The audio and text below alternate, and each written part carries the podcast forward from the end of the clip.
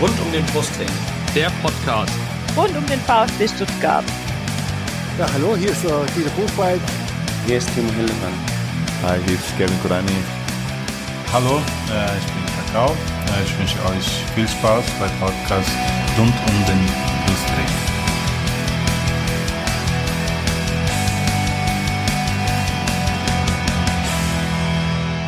Herzlich willkommen zum Podcast rund um den Brustring. Mein Name ist Lennart. Mein Name ist Tom. Und dies ist Folge 40 unseres Podcasts. Und auch zu diesem Podcast, zu dieser Folge, haben wir uns wieder zwei Gäste eingeladen. Das ist einmal die Jasmina aus Mainz. Hallo Jasmina. Hallo. Hallo. Und einmal der Ricky. Hallo Ricky. Ja, einen wunderschönen guten Tag. Hallo. Warum wir euch beide eingeladen haben, was ihr macht und was ihr mit dieser Folge zu, zu tun habt, da kommen wir gleich noch zu. Äh, ich gebe kurz einen Überblick darüber, worüber wir heute reden wollen. Wir werden zunächst unsere Gäste vorstellen. Dann reden wir über die ersten Spiele des VfB in der neuen Saison.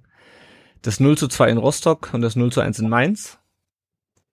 Dann ziehen wir ein kurzes Fazit zu den beiden Spielen, gucken, was lässt sich über die beiden Spiele so sagen, was lässt sich zusammenfassen, was sind Sachen, die sich vielleicht über beide Spiele hinziehen. Dann äh, wagen wir einen kleinen Ausblick auf die nächsten Spiele und besprechen dann noch ein paar Sachen, die sonst noch so passiert sind in den letzten zwei Wochen, seit wir unsere Saisonvorschau aufgenommen haben. Und ganz am Ende wählen wir mal wieder den Spieler der Folge. Ich kann euch gleich sagen, lange werden wir das nicht mehr machen. Wir sind bei Folge 40, das heißt auch bei Rückennummer 40. Aber zumindest ein paar bleiben uns noch übrig. Gut, dann beginnen wir mit der Vorstellung unserer Gäste und dann beginnen wir mit dem Gastgast -Gast sozusagen, nämlich dem Fan äh, eines anderen Vereins. Das werden wir auch in dieser Saison fortführen, dass wir uns immer mal wieder Leute einladen, die nicht VfB-Fans sind, sondern Fans von den Mannschaften, gegen die der VfB gespielt hat. Deswegen nochmal herzlich willkommen, Jasmina bei Twitter at Frau Mima. Ja, Jasmina, ähm, schön, dass du dir Zeit genommen hast, heute in unserem kleinen, feinen Podcast zu Gast zu sein. Erzähl doch mal ein bisschen was über dich. Wie bist du Mainz-Fan geworden? Ja, erstmal danke für die Einladung. Ich dachte, ich werde wieder ausgeladen. Aber. wie, wie, wie bist Nein, du da drauf gekommen? Ich weiß nicht, da gibt es, glaube ich, so einen kleinen äh, Fluch, äh, wenn ihr in Mainz spielt, ne? Ja, aber wie bin ich Mainz? Ich weiß nicht, wovon du redest. ich dachte, wenn ich eingeladen bin, bricht der Fluch, aber nein, ich hatte Glück. mm. Ja, also ich glaube, es hat eigentlich so, dass ich generell Fußballfan geworden bin, so seit 1990 mit dem Sieg äh, der Weltmeisterschaft. Mhm. Dann habe ich mich halt immer für die Nationalmannschaft interessiert und ich komme halt gebürtig aus Mainz und dann hat irgendjemand mal gesagt, komm doch mal mit ins Stadion und ja, damals irgendwie Zuschauerdurchschnitt höchstens 3000 Leute und äh, es gab noch gar nicht diese Stehtribüne und es gab noch so ein äh, äh, Lauffeld um den, äh, um den Rasen drumherum, ja, und seitdem bin ich Mainz-Fan. Ja. W wann war das ungefähr? Ja. Also mit Laufbahn, ich habe 2005 angefangen in Mainz zu studieren, da gab es am Bruchweg schon keine Laufbahn mehr, wenn ich mich richtig erinnere. Genau, also äh, 94 ungefähr. Ah, ja. Da, wir hatten damals Mädels, wir, das war ganz schlimm, ja. Wir Mädels hatten Schulsport dort, ja. Und die Spieler haben dann immer schön trainiert und haben sich dann auf die Bälle gesetzt und uns zugeschaut, wie wir um den Rasen rum, ja, versuchten zu rennen. Ja, das war als Teenager, so in der Pubertät, war das manchmal ein bisschen peinlich. das glaube ich. ähm, in, aber meinst du es ja erst 1900, nee, wann sind die? Erst 2004 2000, aufgestiegen. Genau, ja. Genau, das heißt, war das denn damals schon zweite Liga oder ähm, was mit dem Ja, Zeitpunkt? zweite Liga, genau, also zweite Liga und eher so haben wir am Anfang, als ich angefangen habe, Fußball zu gucken, ging es eher darum, nicht abzusteigen, ja. Aber aus der zweiten Liga dann entsprechend. Genau, ah, ja. Okay. Ja, ich weiß, da war dann, glaube ich, als Wolfsburg aufgestiegen ist, das war, glaube ich, für euch auch äh, relativ tragisch damals, oder? Ja, da, das war mein erstes Public Viewing im Volkspark in Mainz. Äh, ja, und äh, der Sieger wäre halt aufgestiegen und es ging ja dann 4-3 aus. Ne? Das war, ich ja. habe sehr gelitten. Gut, aber die Zeiten sind ja zum Glück vorbei, wo man um den Aufstieg in die ja. erste Liga bangen muss. Ihr seid jetzt, glaube ich, schon das zehnte Jahr in Folge in der Bundesliga, wenn ich das richtig, wenn ich mich richtig äh, nachgerechnet habe, oder? Genau, also wir sind das zweite Mal dann 2009 aufgestiegen. Ja, ist jetzt unsere zehnte Saison in Folge. Ja. Ja, cool. Ähm, dann kommen wir doch mal zur aktuellen Saison. Was erhoffst du dir denn von der neuen Saison? Auf das Spiel, auf den ersten Spieler kommen wir gleich noch zu sprechen, aber so grundsätzlich, mhm. was, was erhoffst du dir? Also ich glaube, es ist, es muss sich so ein bisschen zweiteilen. Also ich fände es mal schön, mal wieder nicht um den Abstieg zu spielen. Also so ein langweiliges, gesichertes Mittelfeld ja. fände ich ganz nett. Ja. Kommt mir irgendwie bekannt vor. Und, ja. Und ähm, ja, ich meine, da bewegt sich ja gerade wieder was in Mainz. Ja, wir haben ja ein ganz junges, neues Team und ähm, das andere, was ich mir halt wünsche, ist, dass wieder Verein und Fans wieder zusammenrücken. Ne? Da gab es ja einen riesen Cut letztes Jahr mhm. und gegen Ende der Saison hat sich das wieder ähm, eingependelt und ich hoffe, der Verein tut gerade auch sehr viel dafür und ähm, ich hoffe, dass das wieder alles wieder zusammenwächst. Ja, mhm. das sind so meine beiden Ziele, die ich gerne hätte. Sehr ja. Schön. Ja, das sind ja hehre Ziele, sag ich mal. Äh, nicht Abstieg und Ruhe im Verein. Das sind irgendwie, also es mhm. kommt mir irgendwie auch alles ein bisschen bekannt vor. Beziehungsweise eine ja. ruhige Saison im Mittelfeld. Ja, Ricky, dann kommen wir zu dir. Äh, auch an dich die Frage, wie bist du Mainz-Fan geworden? Nein, Spaß. Wie bist du, ähm, erzähl mal ein bisschen was über dich, wie bist du VfB-Fan geworden? Ja, also Stuttgart war für mich der Verein vor Ort, möchte ich mal ganz ehrlich sagen. Also mein Vater oder so äh, hat mich nicht zum Verein geführt, Geschwister auch nicht und auch nicht das nähere Umfeld oder so, sondern es war wirklich der Verein vor Ort. Und 1990 hat mich mein Vater dann zum ersten Mal mit ins Neckarstadion genommen. Ähm, ich kann ja schon mal sagen, gegen wen das damals ging. Gegen Wattenscheid 09. Und es war 1990 ein Heimspiel. Da werden sich vielleicht noch manche dran erinnern können. Das ging nämlich mit 1 zu 4 verloren. Und ich fand es aber trotzdem phänomenal. Und ich glaube, wenn man 1 zu 4 gegen Wattenscheid, Wattenscheid gut verkraftet, dann ja, ist man eigentlich schon gut gerüstet für die weiteren Jahre als VfB-Fan. Und äh, somit war es um mich geschehen, muss ich ehrlicherweise gestehen. Ja. Ja, Wattenscheid ist auch, hört sich auch sehr 90er an. Ja, es wurde dann schnell besser. 92 durfte ich dann die Meisterschaft mitfeiern, überraschend. Das war natürlich dann auch nochmal so ein, ja, ganz entscheidender Moment, so, um die Bindung zum Verein herzustellen, weil es ist natürlich für, einen für einen sehr jungen Menschen leichter, sich mit einem Verein zu identifizieren, der auch Erfolg hat. Also ich, ich glaube, da habe ich einen guten Zeitpunkt erwischt beim VfB.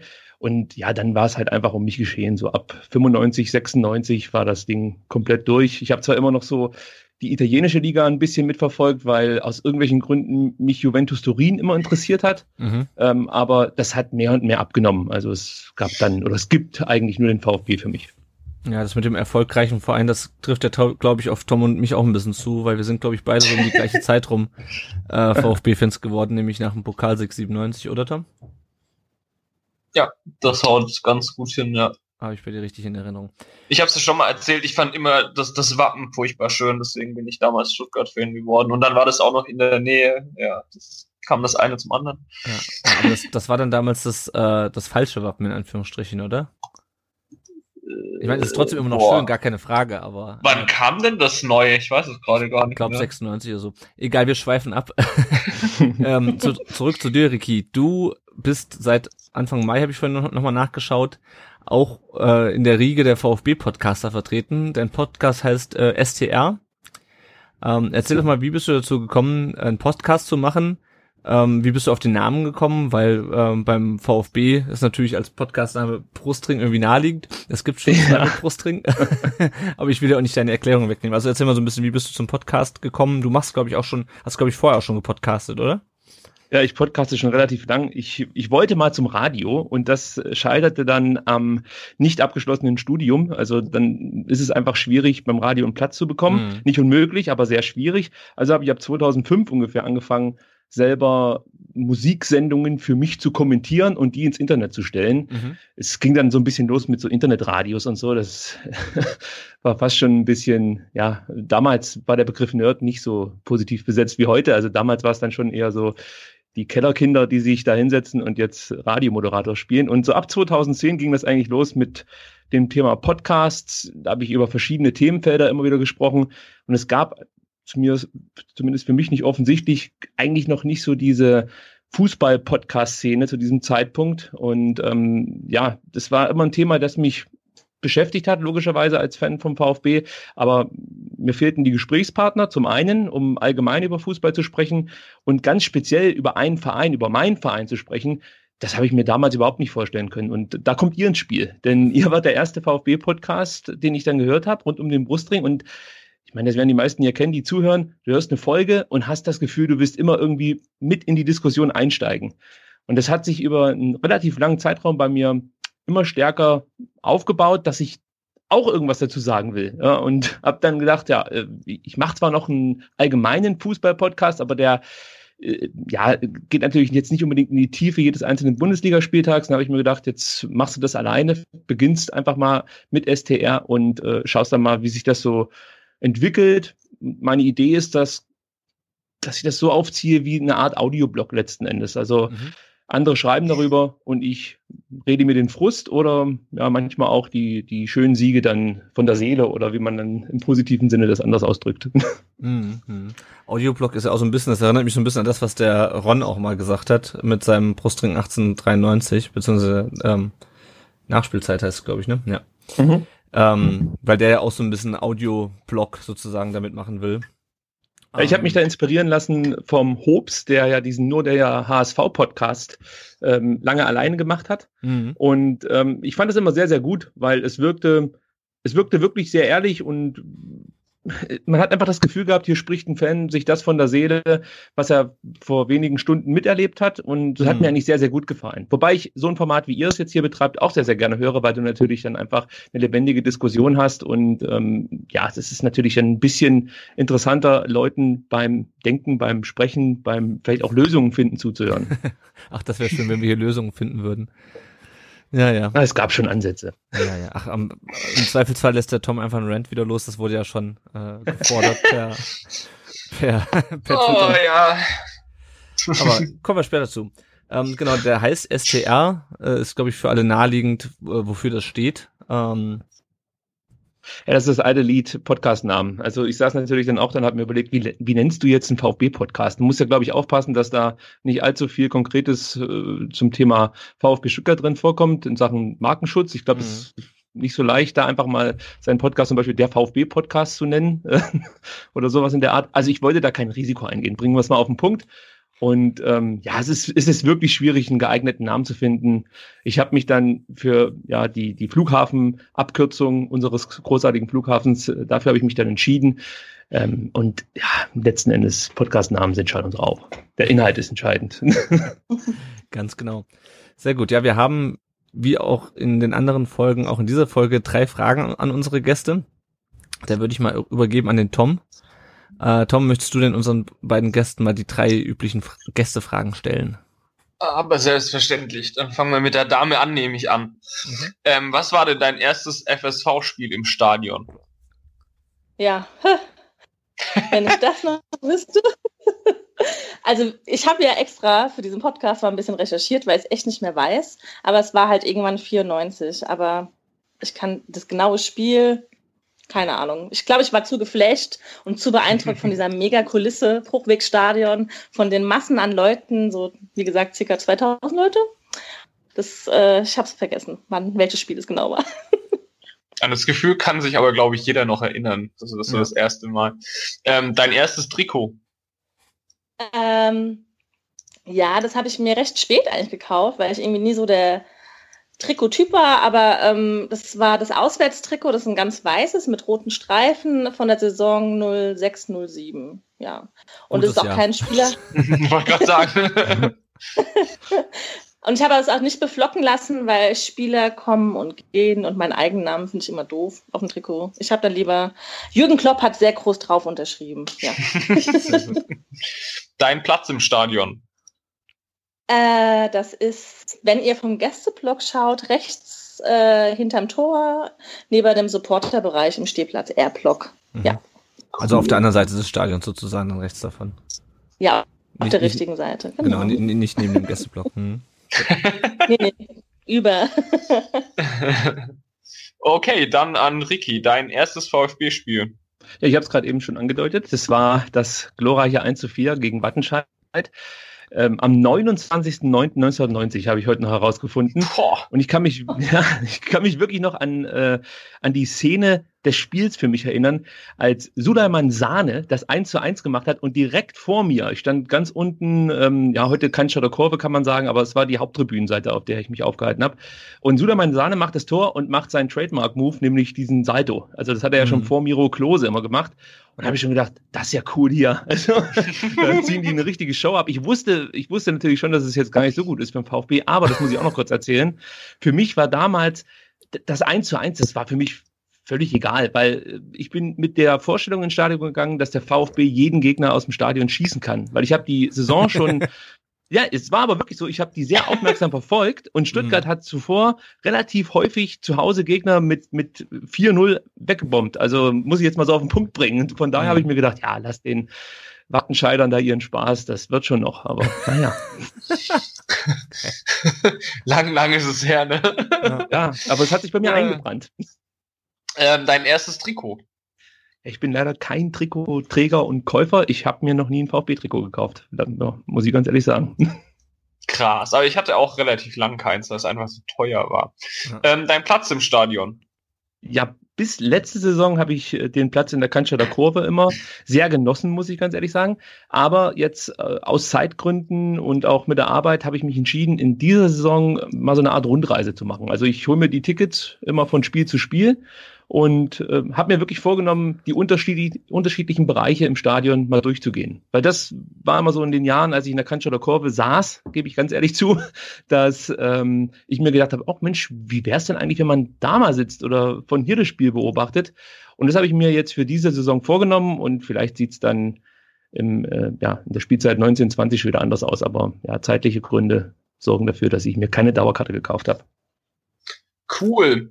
Ja, jetzt haben wir so nett über Fußball gesprochen und jetzt müssen wir wirklich weiter, äh, nee, nicht über Fußball, eigentlich um, um das rund um den Fußball. Jetzt müssen wir über Fußball sprechen und dann gehen wir direkt zu dem grandiosen Spiel auswärts in Rostock. Lenny, du warst dort, wie war's?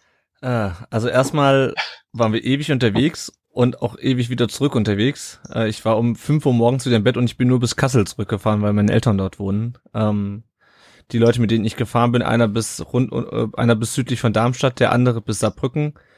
Äh, der bis Saarbrücken, der war, glaube ich, morgens um acht oder so zu Hause. Der war also quasi cool. 24 Stunden wach gewesen auf den Beinen. Ähm, ja, dank der Terminierung an einem Samstagabend um 20.45 Uhr. Kann man mal machen, so Stuttgart-Rostock. Gut. Ähm, abgesehen von der beschwerlichen Anreise und der beschwerlichen Abreise, ähm, das erste Mal als Fan äh, im, im Ostseestadion. Ich war bisher nur mal dort, weil ich ein Praktikum beim NDR gemacht hatte. Ähm, tolle Stimmung, ausverkauftes Haus. Die Rostocker haben richtig Rabatz gemacht. Ähm, und auch wir im Gästeblock, da war ordentlich was los. Spielerisch war es leider nicht so schön. Ähm, VfB, ich kann mal das Spiel kurz zusammenfassen einfach und dann können wir noch mal auf ein paar, über ein paar Details sprechen. Ähm, VfB hat sich, wie das nur für, sich für so einen Bundesligisten gehört, zumindest den VfB, mal wieder schwer getan. Ähm, spielerisch muss ich sagen, was eigentlich ansprechender als letztes Jahr gegen äh, Cottbus, als wir in Cottbus gespielt haben, wo wir ja erst im Elfmeterschießen weitergekommen sind. Ähm, sind aber relativ schnell in Rückstand geraten äh, durch einen individuellen Fehler. Bart Stuber verliert das Laufduell in der Rückwärtsbewegung. Und dann ist der VfB eigentlich der ganzen restlichen Spielzeit über dem Rückstand hinterhergelaufen. Also ein bisschen das, was wir letztes, letzte Saison mit unseren Gegnern gemacht haben. Und hat dann in der 84. Minute, also auch ein bisschen früh eigentlich, ähm, nach einem Konter dann das 2 zu 0 kassiert. Uh, und dann war das Spiel gelaufen. Und ähm, das Interessante war natürlich, äh, ist natürlich beim ersten Saisonspiel die Aufstellung. Da hatten wir zum einen die Außenverteidiger Maffeo und Insua. In Sua war, glaube ich, weniger überraschend. Bei Maffeo, ich hatte ja die ähm, Saisonvorbereitung oder die Saisonvorschau mit dem äh, Holger, mit dem ah, Holger, mit dem Heiko Hinrichsen von ähm, von der Stuttgarter Zeitung Stuttgarter Nachrichten gemacht und der war noch der Meinung oder wir haben waren beide der Meinung eigentlich, dass äh, Andreas Beck noch ein bisschen die Nase vorne hat vor Pablo Maffeo. Äh, Maffeo hat dann aber trotzdem gespielt. Innen dann ähm, Holger Bartstuber, jetzt bin ich mit dem Holger richtig, und Timo Baumgartel. Ähm, Pavard war zwar wieder aus dem, schon wieder aus dem Urlaub zurück und hatte auch schon ein bisschen trainiert, saß aber noch auf der Bank. Dann hatten wir äh, Dennis Aogo und Gonzalo Castro auf der Doppelsechs. Und vorne hatten wir dann äh, links Tommy.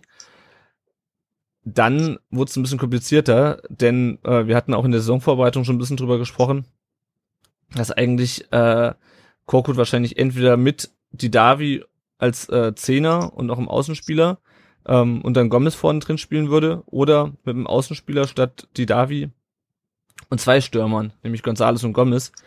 Äh, jetzt war es so, dass da Didavi, Gonzales und Gomez zusammengespielt haben und ähm, genau. Ich weiß nicht, wie, wie habt ihr die, die Aufstellung gesehen? Was äh, hat euch das überrascht, äh, wer da gespielt hat? Äh, Gast zuerst. Ach so, ähm, dann übernehme ich mal kurz. Ich weiß nicht, ob die Jasmina das Spiel verfolgt hat. Ich, ich fühle mich jetzt einfach mal angesprochen. ein bisschen außen vor lassen. Kann ich mir Teil. vorstellen. Ja, im Prinzip war ich ehrlich gesagt vielleicht ein bisschen über die Gonzales-Geschichte überrascht, dass er von Anfang an starten durfte. Äh, ansonsten war das so ähnlich zu erwarten, glaube ich. Also Maffeo, ja, da gebe ich dir recht. Und Beck, da gab es noch so ein kleines Fragezeichen, wer da nun startet. Ich glaube, dass Pavard keine Rolle spielt, das war auch zu erwarten. Beziehungsweise, dass er halt eben noch nicht ganz fit war und den Trainingsrückstand noch hatte. Das kann ich alles nachvollziehen.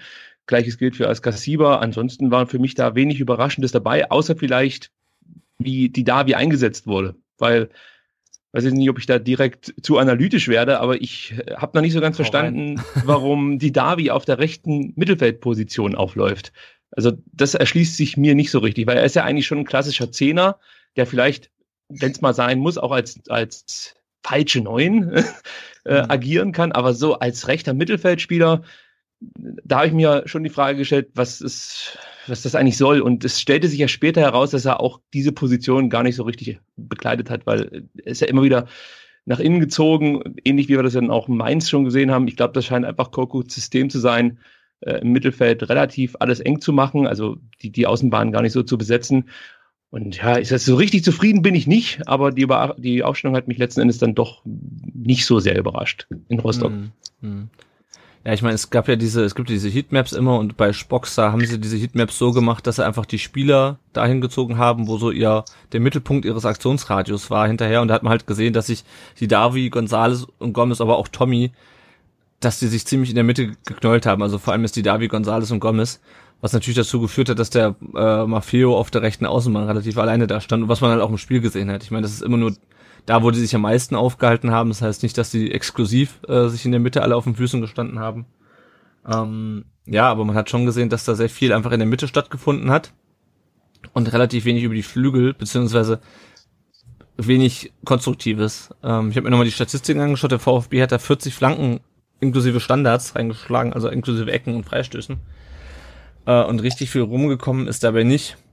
Äh, bevor wir jetzt auf das Thema Abwehr und Bartstuber, über das wir wahrscheinlich sprechen müssen, ähm, kommen, äh, wie habt ihr denn die Offensivbemühungen des VfB gesehen in dem Spiel? Tom, vielleicht. Ähm, Bist du ja, ja. also ich muss sagen, ich habe es nicht komplett gesehen, nur so in Auszügen.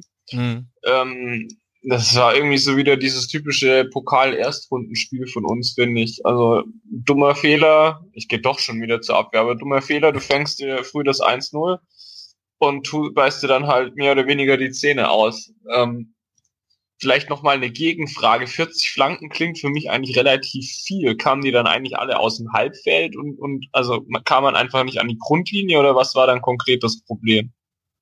Ja, das, oder Ricky? Also es war so, fand ich größtenteils das Problem. Klar, du hast natürlich ein paar Ecken. Ich glaube, es waren auch relativ viele Ecken, ähm, die einfach auch nichts gebracht haben, weil sie einfach nur auf den Torwart oder auf den äh, Verteidiger kamen. Ähm, aber es waren halt auch In viele dieser Halbfeldflanken. Interessant wäre es halt, wie viele von den Flanken wirklich ein Spieler des VfB erreicht haben, weil Flanken ist natürlich relativ leicht zu verteidigen für eine Abwehr. Wenn du da vorne einen Gomez drin hast, hast du zwei Innenverteidiger bei Rostock, die das Ding einfach nur rausköpfen. Irgendwann stellst du dich als Abwehrspieler darauf ein. Und ähm, ja, ich, ich, ich weiß schon, dass natürlich ein Gomez Kopfball stark ist und ein Gentner, wenn der spielt, da funktioniert das auch. Aber im Prinzip also da muss ich nochmal analytisch werden. Ich verstehe noch nicht so richtig, wo Korkut jetzt mit diesem System hin will, weil Lennart, du hast ja, glaube ich, gerade gesagt, die, die Außenpositionen, die werden gar nicht so bespielt. Und das ist nicht irgendwie, das liegt nicht an den Spielern, sondern das ist eine Vorgabe von Korkut. Das hat man in Mainz zum Beispiel auch gesehen, als Erik Tommy dann doch mal eher außen stand. Dann sprintet sofort Korkut zur Seitenlinie und äh, schiebt seinen linken Mittelfeldspieler etwas zentraler. Also mhm. er möchte wirklich diese, diese Mitte zu haben. Und du hast natürlich das Problem, wenn dann ja, ein Konter läuft, ist die Seite offen. Also ja. egal, auf welcher das, sich das Ganze jetzt abspielt. Und da bist du immer anfällig, vor allen Dingen dann mit etwas langsameren ähm, ja, Abwehrspielern, die dann der Musik hinterherlaufen müssen. Das ist schwierig. Also ich, ja, ich, ich, ich habe mich das jetzt auch wirklich gefragt in der letzten Zeit, was ist der, also der Plan A leuchtet mir ein, aber Plan B, was ist das, wenn, wenn das nicht funktioniert, was er da jetzt momentan auch in Rostock versucht hat, was kommt dann? Und da muss man mhm. sich natürlich schon die Frage gefallen lassen, äh, ob Korkut da nicht zu wenig Optionen geschaffen hat. Mhm. Ich habe halt den Eindruck, dass Korkut glaubt, Entschuldigung, äh, oder hast du direkt was dazu, Danny? Nee, nee, schieß los. Scheiße, das weiß ich nicht mehr, was ich sagen wollte. Äh, ach so, doch, ich glaube, ich habe den Eindruck, dass Korkut uns halt so ein bisschen äh, mehr dazu bringen will, ähm, das Spiel zu machen. Und das mhm. macht er halt irgendwie dann nicht über die Außen und schnell, wie man das, ich glaube, zumindest teilweise unter Wolf gesehen hat, also wenn ich da an Mané und Co. denke, das ist ja schon eher dann über Außen passiert und das halt dann möglichst schnell und halt, ja. Und irgendwie versucht er dann halt, ja, die Mitte zuzumachen und das ist so dieses typische Ballrumgeschiebe, so, also ich glaube, also gegen Mainz ist mir das auch schon aufgefallen, dass wir relativ viele Pässe spielen eigentlich und das auch alles relativ sicher aussieht, auch mal durch Überladung dann über den Flügel durchkommen aber halt irgendwie nicht, nicht so furchtbar überraschendes irgendwie. Also unser Spiel ist ziemlich vorhersehbar, finde ich. Da entstehen mhm. dann trotzdem ganz nette Chancen. Ähm, gegen Mainz musst du ich, ich gehe schon wieder Richtung Mainz, ja, aber äh, gegen Mainz musst du da auch äh, direkt eigentlich zwei Kisten machen da draußen. Ich meine, waren, waren sehr gute Chancen fahren. Ich fand die erste Halbzeit auch mehr als gut eigentlich. Und ja, was uns in beiden Spielen das Genick bricht, ist dann halt äh, individuell, individueller Fehler hinten drin. Beides mal leider Badstube. Ja. ja, doof. Ja, wobei, also die, die individuellen Fehler kannst du ja noch irgendwie ausgleichen, wenn du irgendwie eine Idee hast, wie du vorne, wie du vorne halt den Ball ins Tor bringst. Also das mhm. mit dem, das mit dem äh, Ball hin und her schieben, das ist mir nämlich auch aufgefallen. Das sieht gut aus, das sieht auch teilweise echt ansprechend aus. Es bringt nur leider überhaupt nichts, weil, wir nie, weil wir nicht in den Strafraum reinkommen. Also entweder, wir hatten ja schon gesagt, es lief viel über die Mitte, dann kommt dann ein Ball nach vorne, der wird dann einmal abgelegt, dann ist er weg oder wird ein paar Mal hin und her gespielt. Die, die Seitenverlagerungen passieren auch zu langsam. Ähm, und aber ich glaube schon auch, dass es, dass es der Plan A ist, wirklich über das, über das Spielerische, über die Pässe, über den Ballbesitz zu den Toren zu kommen. Nur wie ihr gerade sagtet, äh, der Plan B funktioniert halt, oder es gibt keinen Plan B, weil der Plan B wäre für mich, irgendwie versuchen, über Tempogegenstöße zu kommen, das Spiel schnell zu machen, äh, schnell umzuschalten. Ja, ist halt schwierig dann gegen, gegen Rostock oder gegen Mainz, die, also jetzt nichts gegen Mainz, aber die haben ja auch zunächst versucht, ihr System, vielleicht nehme ich da jetzt auch schon wieder was vorweg, aber die haben ja schon zunächst, so in den ersten 20, 25 Minuten versucht, nicht mehr diese, diesen, diesen klassischen Mainzer Fußball zu spielen, sondern auch ein bisschen mehr den Ball laufen zu lassen. Und ich glaube, dass das im VfB ein bisschen in die Karten gespielt hat zunächst. Und deswegen sah es auch gar nicht so schlecht aus und wir haben Chancen bekommen. Man muss auch sagen, zu Beginn wirkte das alles etwas spritziger. Also jede mhm. Entscheidung, äh, die da getroffen wurde, hatte, hatte Hand und Fuß, es wirkte durchdacht und dementsprechend hast du dir schneller Chancen erarbeitet. Und dann hat Mainz sein Spiel so ein bisschen umgestellt und Stuttgart hat so ein Stück weit die Linie verloren. Und das lag zum einen vielleicht dann auch an der Konzentration, das ist für mich auch schwer zu erklären, und auf der anderen Seite natürlich an der Umstellung des Mainzer Spiels, die dann das Spiel auf links verlagert haben. Dort mit Hartmann heißt er, glaube ich, die mhm. diese schnellen Läufe. Wie heißt er? Heutmann, genau. Ja, so heißt er, richtig der dann die schnellen Läufe da gegen Maffeo immer wieder gezeigt hat und lange Bälle haben halt dann auch äh, ja für Gefahr gesorgt. Und ähnlich ist das ja letzten Endes in Rostock, dass du immer die Gefahr hattest, dass es da mal einen langen Ball gibt, der hinten unsere Zweierkette, die es dann letzten Endes nur noch war mit Badstuber und Baum, Baumgartel, vor Probleme stellt. Ja. Mhm. Also dieses Umschaltspiel bin ich bei dir, würde ich zum Beispiel, da freue ich mich jetzt auf das Bayern-Spiel, weil genau das kannst du jetzt zeigen, dass du, dass du eben dann kontern kannst und deine Spieler mit einem mit einem Fußball, den wir halt letzte Saison häufig gesehen haben, in Szene sitzen kannst. Und dann kann ich mir schon vorstellen, dass das schon wieder anders aussieht. Aber es wird wahrscheinlich mehrere Spiele geben, wie jetzt in Mainz. Und dann bin ich gespannt, was es da so in Zukunft zu sehen gibt. Hm. Ich meine, aber der Unterschied zwischen Mainz und Rostock ist natürlich auch noch, dass Rostock, ohne es despektierlich klingen zu wollen, halt ein Drittligist ist. Und da ergeben sich einfach nochmal ganz andere Chancen. Und eben auch so Ballverluste im Mittelfeld. Also die haben ja durchaus auch äh, ihre Fehlpässe im Mittelfeld gespielt. Und dann haben wir es aber nicht geschafft, schnell äh, von den gegnerischen Strafraum zu kommen. Und in Mainz war das ähnlich. Da gab es auch Ballverluste im Mittelfeld. Und dann kam ein langer Ball auf Gonzales und da ist aber keiner. Der ist da allein die rechte Seite runtergerannt.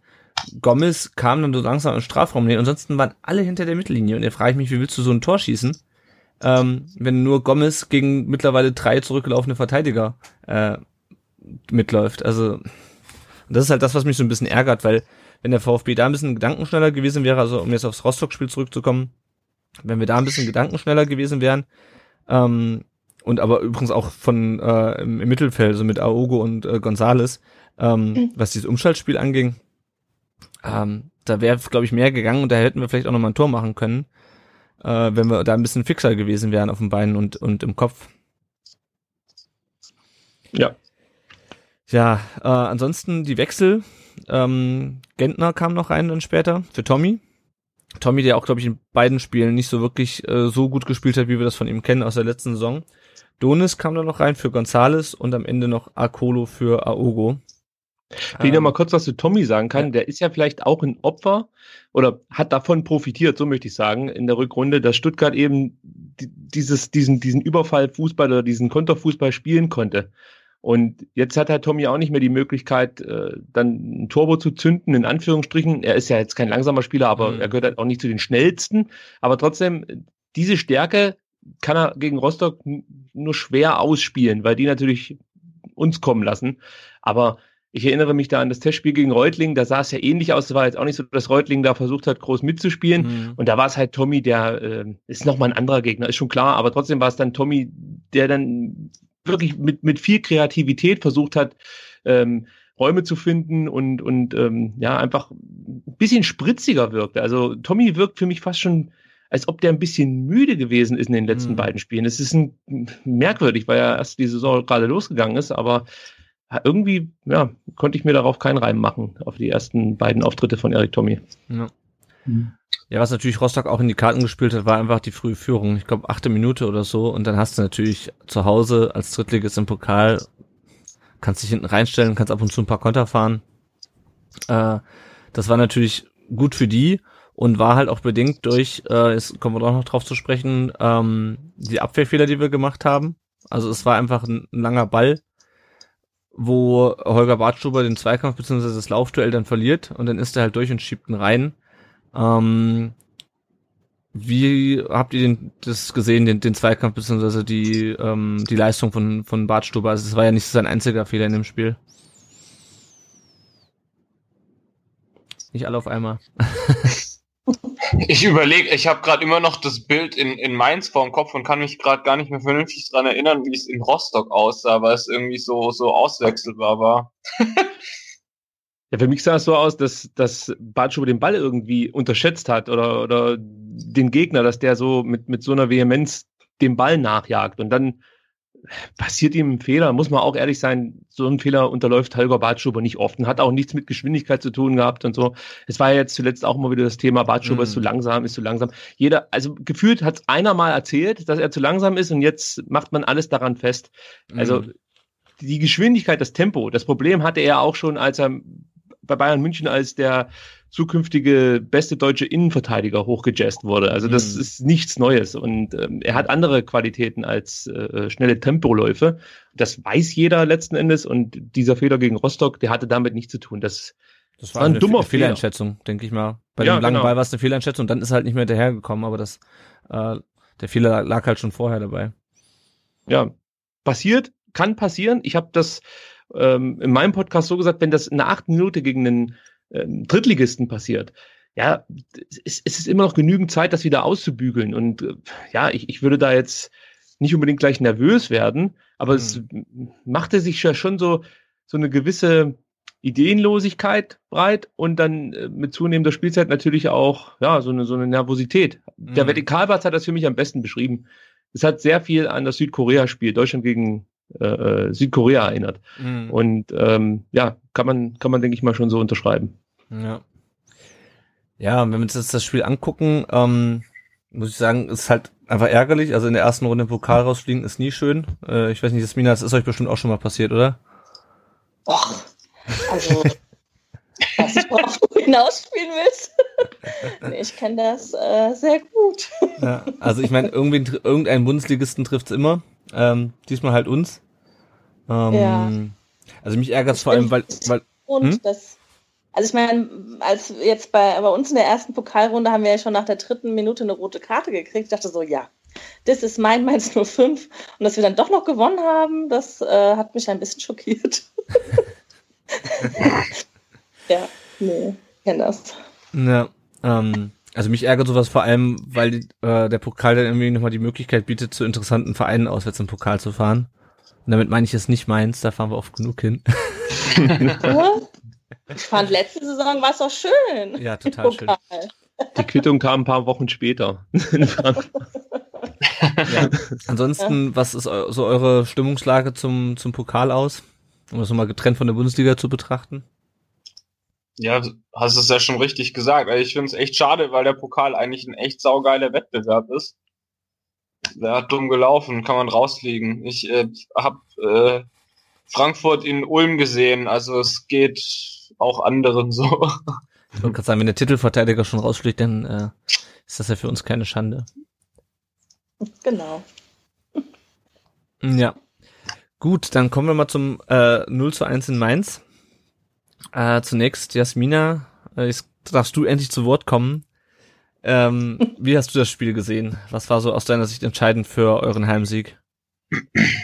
Also ganz ehrlich, was entscheidend war, war Glück. Dass ihr Pech hattet und dass Bartstube halt einfach ein Fehler unterlaufen ist und wir das sogar mal ausgenutzt haben. Ja, ich glaube, ich habe mir äh, während dem Spiel auch so gedacht, weil es ja teilweise doch sehr zäh äh, verlaufen ist, ist so, der Erste, der einen Fehler macht, der hat dann Pech, ne, und gewinnt. Der andere gewinnt dann, ne? Mhm. Ja. Ähm, auch als Utscha eingewechselt wurde, dachte also ich sag noch zu meiner Schwester, äh, ach, jetzt wird der eingewechselt, schießt doch eh kein Tor. Ja. Echt, also ich hatte Angst. Das ist lustig, Echt, ja? das ist lustig, weil als ich als er eingewechselt wurde, da habe ich mich schon zu meinem Nebenmann im Block umgedreht und gesagt, so, ich weiß, wer gleich das 1-0 macht. Mir, mir ging's ähnlich, ohne Scheiß. Wir haben's gejinxt. Ja, ich ich, ich glaube auch. Wir alle drei zusammen. Gut. Ja, aber ich muss sagen, also am Anfang des Spiels, ähm, ich fand, also hattet ihr ja, wenn dann Chancen gehabt, die auch echt teilweise brenzlig waren. Ich meine, äh, da hat dann gerade so Müller den Ball am Tor vorbei ähm, geschlagen und ähm, dann so zur Hälfte der ersten Spielzeit ähm, fing das an, dass wir uns langsam Chancen erarbeitet haben. Ich fand halt, dass das Spiel oft so im Mittelfeld ähm, versackt ist. Mhm. Also, ja, also viele Pässe und ich hatte das Gefühl, wenn Mainz jetzt mal am Zug war und ähm, sind die anderen halt nicht äh, mitgelaufen und äh, dann hat dann der, der am Ball war, einfach mal ein paar Schritte zu viel gemacht und dann war es wieder vorbei. Ja. Mhm. Und euch ging es ja eh nicht so. Also ich glaube, ich glaube, Mainz und Stuttgart hat eigentlich recht ähnlich gespielt. Ja, es wollte, wir haben es jetzt beim ähm, bei Podcast gesagt, es wollte keiner die Verantwortung äh, für das Spiel übernehmen, so ein bisschen. Ich denke, das, das trifft es ganz gut. Ähm, es Ihr wollten, wollte keiner den Ball haben. Und ich glaube, wir haben irgendwann so darauf gewartet, dass sie vielleicht einen schnellen Konter ähm, spielen können. Also, ja, das hat mich schon ein bisschen aufgeregt. So. Ich meine, auch. Ja, ich meine, letzte Saison ähm, war das ja so, dass Mainz irgendwie ziemlich viele weite Pässe gespielt hat. Das war ja jetzt bei dem Spiel ein bisschen weniger. Aber ich glaube, als es dann wieder angefangen haben, kam dann auch mal ein bisschen brenzligere Situation raus. Ja. Ja, und dann ja auch das 1-0. Also das war ja auch ein langer Balz, der war ja, der kam ja, ich habe mir das nochmal angeschaut, der kam ja fast von, vom Strafraum, ähm, vom Mhm. Strafraum. Ähm, und Genau. geht dann so ganz weit. Ja, und dann können wir vielleicht direkt drauf eingehen. ja. Und dann ist es halt wieder ein Laufduell, ähm, wo sich, glaube ich, auch Bartschuber wieder ein bisschen verschätzt hat. Zuerst über die falsche, wie war das mit dem Schulterblick, hat Schulterblick gemacht, aber ist dann trotzdem irgendwie, ähm, ist dann gestolpert äh, und kam dann auch nicht Ja, mehr er hinterher, wollte- logischerweise. Er wollte ja Qu- Quaison so ein bisschen wegschieben mit der Hand. Und da ist er dann, da, ich glaube, da ist er auch irgendwie aus dem Gleichgewicht dabei rausgekommen. Wahrscheinlich, weil Quaison einfach so stark und so schnell ist. Ja, Ich fand lustig, als Bartstube dann gesagt hat, dass er irgendwie über die Schulter geguckt hat, ihn nicht gesehen hat und dann Tempo rausgenommen hat. Äh, dass ich auch so, was? Ja, Warum nimmt man auf dem Weg zum eigenen Tor denn bitte Tempo raus, wenn man den Kerl nicht sieht? Also dann wird er wahrscheinlich auf der anderen Seite sein oder weiß der Kuckuck was, aber die Aussage fand ich lustig. Ja. Ist eh, eh mein Spezialfreund. Also ich denke mal, wir können festhalten, dass es auf jeden Fall nicht typisch ist für Holger Bartstuber, also sowohl in, in Rostock als auch in Mainz äh, die Fehler. Ähm, es hat sich das nun leider gehäuft. Das ist natürlich auch die Frage, wie sehr sich sowas gegenseitig bedingt. Wenn man schon im ersten Spiel Fehler gemacht hat, ist man dann ähm, bleibt das dann so im Hinterkopf stecken und dann kommt das nächste Laufduell und dann äh, passiert schon wieder sowas, ähm, verstärkt sich das dann im Hinterkopf. Ähm, was mich halt so ein bisschen ärgert, ist, dass wir uns letztes Jahr eigentlich darauf verlassen konnten, dass unsere Abwehr super feststeht. Also wir haben ja nicht umsonst die halbe Rückrunde von der Abwehr aus Granit gesungen im Block. Ähm, und das ist so ein bisschen das, was uns jetzt die letzten beiden Spiele gekillt hat. Ähm, zum einen halt, dass wir uns nicht darauf verlassen konnten, dass wir auf jeden Fall zu Null spielen oder mit großer Wahrscheinlichkeit zu Null spielen. Vorne dafür jetzt. Bitte? Vorne im Sturm spielen wir jetzt zu Null. Ja. genau. Ja, was ähm, halt auch schon, schon, äh, sorry, was auch so eine Geschichte ist, ist, dass halt generell in beiden, also ich habe mir echt mehr erhofft. Also ich meine, welcher Trainer hatte denn bei uns in den letzten Jahren so eine lange Vorbereitung? Und jetzt mal rein nominell, wenn man sich die Spieler anguckt, muss halt irgendwie mehr gehen. Ich meine, die haben sicherlich Zeit verdient, alles okay. Aber äh, man hat, glaube ich, schon relativ viel erwartet und es ist halt direkt mal wieder zweimal auf die Fresse gefallen. Also ich meine, sicherlich kein Grund, komplett durchzudrehen. Aber die sind halt schon wieder drauf und dran, äh, einen krassen Fehlstart hinzulegen. Also ja, gut, krass ist er noch nicht, um Gottes Willen, aber mhm. Business as usual irgendwie. Also Christian Gentner hat ja heute gesagt, in Mainz muss man nicht gewinnen. Ja. Auch, auch wieder so eine Aussage, wo ich kotzen könnte. Wie gut. Also, ich unterschreibe das. Also ich, ich, ich, ich finde halt, du kannst, du, du musst auch in Bayern nicht gewinnen, aber um Himmels Willen, das ist Fußball. Also so eine Aussage ist einfach scheiße. Genau. egal, wo du hinfährst. Du kannst nach zu, zu Real Madrid kannst du fahren, aber was ist das denn für eine Aussage? Das ist so, ja, mein Gott, wir mussten ja nicht unbedingt. So, ja gut, aber wenn du halt so auswärts zu irgendeinem Spiel fährst, dann kannst du es auch bleiben lassen. Da ist es egal, ob du zu Ulm oder zu Rostock oder zu Mainz oder wo auch immer du hinfährst. Aber das ist auch wieder so eine typische Gentner-Aussage. Das ist auch mein Kritikpunkt. Es ist völlig in Ordnung, ähm, wenn du in Mainz vielleicht mal verlierst oder nur einen Punkt, nur einen Punkt holst, in Anführungsstrichen. Mainz ist ein unangenehmer Gegner. Die wissen auch, wie sie äh, vor allem dann auch zu Hause die Punkte holen. Vielleicht war das in den letzten Jahren nicht mehr ganz so eklatant, aber früher war das schon ihre, auch ihre Stärke, dass sie zu Hause nur schwer zu besiegen waren. Und dass, dass du da hingehst und vielleicht auch mal ein Spiel verlieren kannst, in Ordnung, aber du kannst als Kapitän nach, nach so einem Spiel oder egal nach welchem Spiel, nach so einer Niederlage, so möchte ich es mal ausdrücken, dich nicht hinstellen und sagen, ja gut, in Mainz, da kann man auch mal verlieren oder da muss man nicht gewinnen. Das geht gar nicht. Also das dann halt einfach die Klappe äh, und sagt dazu gar nichts, beziehungsweise vielleicht wurde hier auch eine Aussage ein bisschen äh, weiß ich nicht, aus dem Kontext gerissen. Das ist ja auch immer so eine Sache. Ich glaube, das Interview gab es nur als Print. Ähm, deswegen muss man sich manchmal auch ein mhm. Stück weit dann vielleicht zurückhalten. Vielleicht war da noch mehr, was wir jetzt gar nicht so mitbekommen haben, aber im Prinzip ist dieser Satz, den, den kannst du nicht von dir geben als äh, Kapitän einer Mannschaft, die, sagen wir mal so, er weiß ja auch, was hier im Stuttgarter Umfeld so erwartet wird von der Mannschaft. Und da rede ich jetzt nicht von äh, zu hohen Erwartungen insgesamt, was, was einen Tabellenabschlussplatz angeht. Ich rede davon, äh, dass, dass man einen gewissen Einsatz voraussetzt von mhm. der Mannschaft.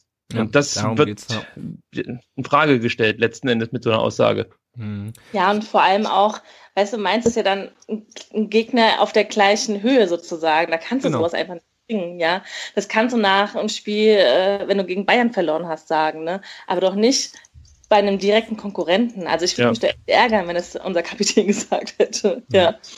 Ich denke, das trifft ganz gut. Also ähm, ich habe mich ja mit der Mara, äh, der Edward-Piratin ja. auf Twitter unterhalten äh, vor dem Spiel für den Blog und da habe ich sie gefragt, hier sag mal, woran liegt denn das eigentlich, dass wir seit 2005 nicht mehr bei euch gewonnen haben? Und du meinst, ja, also die Legende geht so, dass Christian Gentner irgendwann mal gesagt hat, wir wollen in jeder Saison auf jeden Fall vor Mainz stehen oder das Ziel muss es sein, vor Mainz zu stehen. und damit beschwor er den Fluch äh, der Arroganz sozusagen. Und seitdem ähm, haben wir nicht mehr in, in, äh, in Mainz gewonnen. Gut, die Serie geht noch länger zurück als die vermeintliche Aussage. Deswegen habe ich den heute auch gleich angeschrieben und gefragt, ob der Fluch damit gebrochen ist. Ähm, ja, aber eben. Interessante ist, Theorie. Ja, also das ist es halt. Also Mainz ist halt definitiv ein Gegner auf, auf Augenhöhe. Die waren letztes Jahr ein Konkurrent im Abstiegskampf und sind dieses Jahr zunächst mal wieder. Also wir wissen alle nicht, ähm, ob es dieses Jahr höher geht als letztes Jahr. Wir erwarten es ein bisschen an, äh, aufgrund der, der Transfers. Aber erstmal ist Mainz für mich ein Gegner auf Augenhöhe. Da muss man nicht gewinnen, aber man muss dort auch nicht verlieren. Und aber sozusagen so, da muss man nicht gewinnen beim Spiel, wo jetzt Mainz uns auch nicht an die Wand gespielt hat. Ähm, klar, man muss dann gucken, in welchem Kontext das Zitat gefallen ist. Das war natürlich die Überschrift in dem Artikel. Ich habe es auch heute nur bei OneFootball ähm, gelesen. Äh, war aber Teil einer längeren Aussage, wo er sagt, naja, es ist ja erst der erste Spieltag gewesen und so weiter und so fort. Äh, aber irgendwie muss ja die Aussage trotzdem gefallen sein.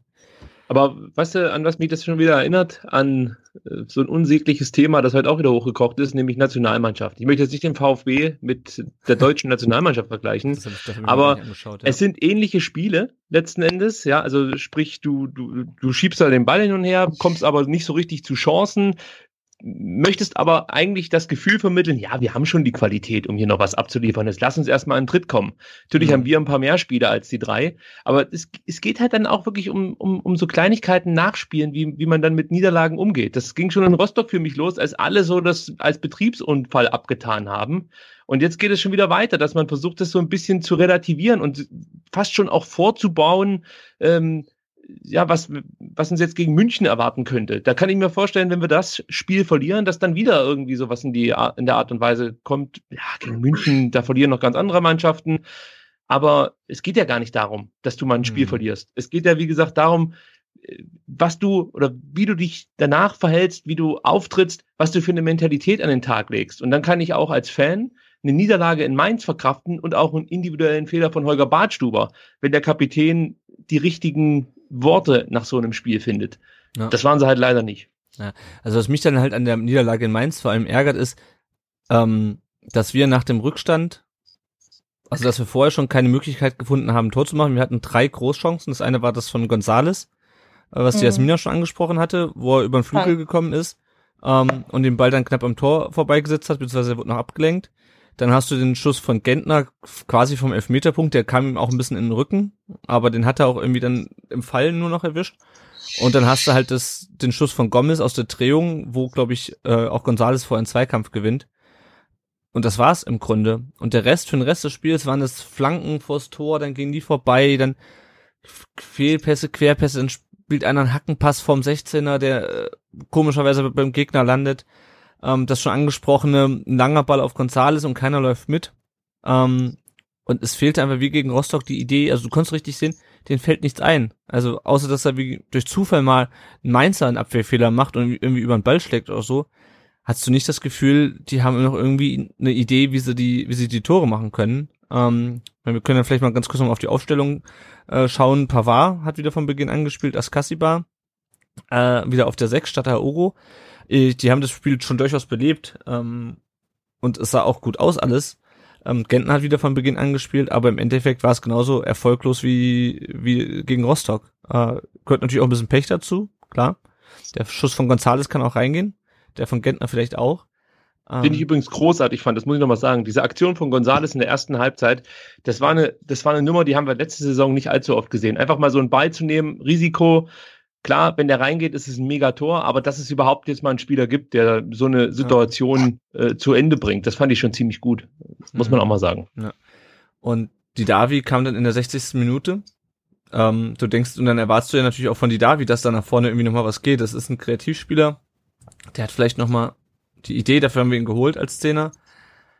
Aber auch da ist nicht so wirklich was passiert. Und ähm, genau, die anderen Leute, die, die anderen Spieler, die eingewechselt wurden, waren Akolo für Tommy, der wieder äh, nicht durchgespielt hat, und dann halt Sosa für Insua. Äh, da habe ich heute noch einen Artikel oder für noch einen Artikel gelesen, dass Korkut äh, dabei im Blick hatte, dass Sosa halt einen starken linken Fuß hat und vielleicht noch eine gefährliche Flanke schlagen kann. Ähm, aber das Problem war natürlich auch, wir hatten auf der Bank nur noch Baumgartel ähm, und auch sonst nur äh, Augo und noch einen anderen defensiven Spieler. Beck. Beck, genau. Mhm. Ähm, und Donis beispielsweise war überhaupt nicht im Kader. Äh, was ich ehrlich gesagt auch nicht ganz verstehe. Weil. Da, da wollte ich gerade noch drauf raus, aber schön, ja. dass du drauf gekommen bist. ja, ja, ja, hau rein. Sorry. Ja, nee, ich, ich wollte einfach nur, also mir hat Gomez, äh, Gomez, auch geil. Ein Klon zwischen Gomez und Donis. Nee, mir hat Donis nämlich auch gefehlt. Weil das wäre nämlich ein Spieler, der mal wirklich ins 1 gegen 1 gehen kann. Den kannst du auch mal in der 60., 70. bringen oder so, wenn du zurückliegst. Hm. ich kapier's ehrlich gesagt nicht, was der Kerl verbrochen hat. Also pass, passt er nicht ins System oder oder keine ich, Ahnung, was, was macht er denn? Ich habe mir heute ganz lang Gedanken drüber gemacht. Äh, wirklich, weil das Thema ja, das, das erregt ja schon so ein Stück weit die Gemüter schon. Was ist los mit Donis? Warum spielt er nicht? Wechselt er vielleicht noch? Wird er verkraut von Korkut so in der Art? Also das ist natürlich jetzt, äh, jetzt, es kommt wieder irgend so eine, so, eine, so eine Suppe, die sich einer einfallen lassen hat, in dem Fall ich. Und wahrscheinlich werden viele das komplett anders sehen, aber ich kann ja mal sagen, auf was ich so gekommen bin. Also zu dieser Aufstellung, ähm, dass er Donis gar nicht erst in den Kader beruft, habe ich mir gedacht, okay, du setzt jetzt einen Didavi auf die Bank und einen Akolo, der in den letzten Spielen in der Vorbereitung für mich ein Stück weit vor Donis stand. Also der hat einfach so in den letzten Spielen ich sage jetzt nicht unbedingt den Unterschied gemacht, aber hat schon immer Schwung mit mm. in die mhm. Partien gebracht und hat seine Tore erzählt. Also sehe ich Akodo leicht vor Donis. Die Davi kannst du nicht zu Hause lassen. Du kannst ja nur sechs Spieler mitnehmen und das muss man auch noch sagen, plus Torwart. Mm. So, die mhm. Davi kannst du nicht zu Hause lassen. Akolo vielleicht ein Stück weit vor Donis. Dann hast du mit Baumgartel einen Spieler, der eigentlich gesetzt ist. Den kannst du nicht direkt von der Stadtaufstellung auf die Tribüne schicken. Warum auch? Macht keinen Sinn. Äh, dann kommt noch Aogo, den fand ich in Rostock gar nicht so schlecht. Das war mal ein Spieler, der auch mal aus der zweiten Reihe geschossen hat, einen guten Freistoß hatte. Dass der jetzt nicht von Anfang an spielt, kann ich nachvollziehen, aber dass Korkut sich vielleicht denkt, mit zunehmender Spieldauer, vielleicht sogar mit einer Führung im Rücken, ist das ein Spieler, den bringe ich dann gerne nochmal rein, kann ich auch verstehen. Also hast du jetzt die Härtefälle Beck, Sosa, Donis. Sosa und Beck durften in Rostock zu Hause bleiben oder mussten in Rostock zu Hause bleiben. Und jetzt, äh, vielleicht denkt er sich dann in dem Moment, dann lasse ich den Donis jetzt zu Hause und äh, dafür nehme ich mal die anderen beiden mit, weil die durften das letzte Mal nicht mit. Ich persönlich würde das so nicht machen, weil ich bin der Meinung, wenn du sechs Feldspieler mitnehmen kannst, dann kannst du das ja auch schon so drei Offensive, drei Defensive. Ja, also so würde ich es auch ja. machen. Und nicht 4-2, so wie er es jetzt gemacht hat. Und dann kommt noch was dazu, das ist natürlich jetzt wieder so Gerüchte. Es gibt es halt immer wieder, oder man hört es häufiger mal, dass es bei Donis schon ja auch manchmal die diverse Undiszipliniertheiten gibt. Und es ist, ist natürlich dann schwer.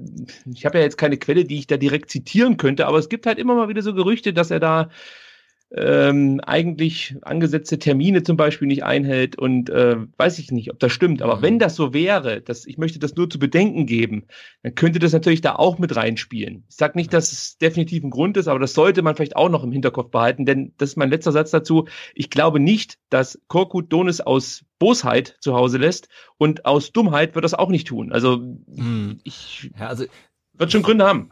Naja, ja, ich weiß, was du meinst. Ich meine, auf, auf der anderen Seite, wenn wir jetzt gegen, keine Ahnung, Bayern spielen, wie beispielsweise als nächstes Bayern auswärts meinetwegen und du sagst dir, okay, ich nehme lieber noch einen Verteidiger mit, falls wir äh, durch Glück in Führung gehen, dann kann ich das Ding eher noch so über die Zeit bringen. Ähm, aber da ist ja eher noch die, äh, aber gegen Mainz ist ja eher noch mal die Möglichkeit, noch mal einen Stürmer äh, vorne reinzubringen. Ähm, und da verstehe ich das einfach nicht mehr, dass er, dass er ähm, die Davi auf der Bank gelassen hat. Das kann ich insofern nachvollziehen, als das gegen Rostock einfach nicht geklappt hat mit die Davi und Gonzales äh, in, gemeinsam in der Startelf.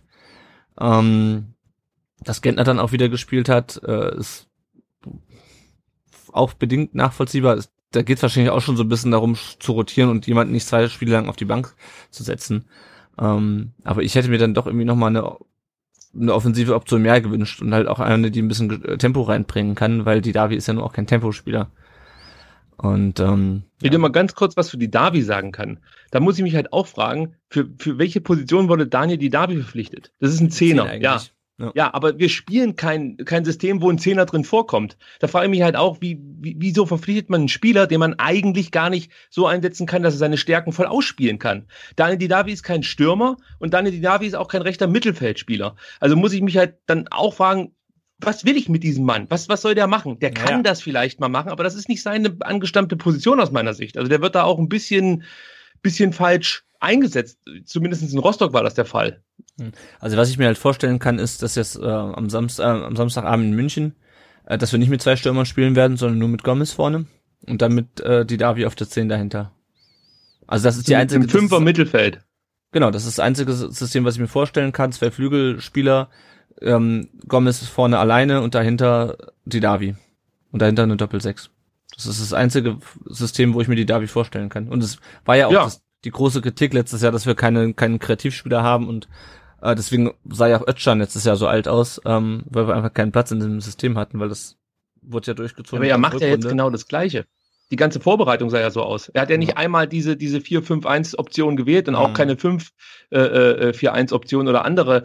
Also du kannst ja auch mit einer Fünferkette spielen und dann im Vierer-Mittelfeld das ja, von mir aus ein Router anordnen. Ist natürlich jetzt alles Hokuspokus letzten Endes, machen wir nicht. Es kann auch nicht jede Mannschaft mit einer Dreier-Abwehrkette hinten spielen. Also das ist, kann man bei FIFA schön einstellen, aber du musst es natürlich auch umsetzen können mit deinen Spielern.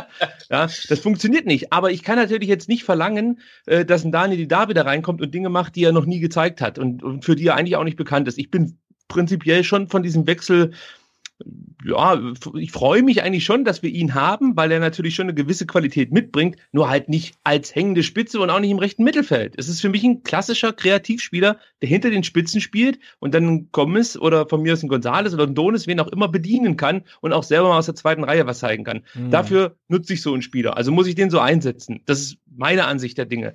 Und, und da frage ich mich halt wirklich, wo wollen wir denn eigentlich hin hier mit diesem Scheißsystem? Da spielt wieder ein Gentner auf dem, äh, im rechten Mittelfeld, der mag sein, dass der super gut für die Mentalität der Mannschaft ist, aber davon kann ich mir am Ende nichts kaufen. Ich brauche halt auch einen Spieler, der mit Ideen äh, ja einfach dann dann das vorantreiben kann, was Korkut ja offensichtlich will, nämlich das Spiel mit Ball und dann sich Chancen zu arbeiten, Kombinationsspiel. Super, Mentalität, geil. Haben wir auch hinten Bartschuber noch drin, freue ich mich. Als Kassiber, Castro, wir haben genug Leute, die das können. Da brauche ich nicht unbedingt noch einen Gentner. Dann muss da halt ein anderer Spieler auf der Position spielen. Frage ich aber, wer? Da wurde keiner verpflichtet. Wer ist denn, mhm. wer ist denn der Herausforderer, der legitime Herausforderer auf Christian Gentner oder auf Gentners Platz ähm, im rechten Mittelfeld? Wer soll da Dampf machen, frage ich mich. Welche Spieler? Gibt's keinen. Ja. Maffeo kannst du da noch hinstellen, aber das ist gar nicht seine Position. Also ich, ich finde Michael Reschke auch gut, ja, was der so gemacht hat, Transfers, alles in Ordnung. Aber hier frage ich mich, also wer soll denn da spielen? Da, da, da ist ja überhaupt gar kein Konkurrenzkampf auf der Position, wo ich es mir noch am ehesten gewünscht hätte, weil das war eine Schwachstelle auch in der ähm, Rückrunde, wo wir vielleicht manchmal ein bisschen Glück hatten, dass jetzt äh, nicht unbedingt der Gegner das ausgenutzt hat. Also da gibt es schon noch ein paar Baustellen, ähm, die mich, bringst mal auf den Punkt ankotzen. Und unnötig sind die auch. Gut, ich meine, Guck mal, ich muss gar nicht ranten. ich wollte gerade sagen, da hat jemand den Rant-Rang abgelaufen, Tom.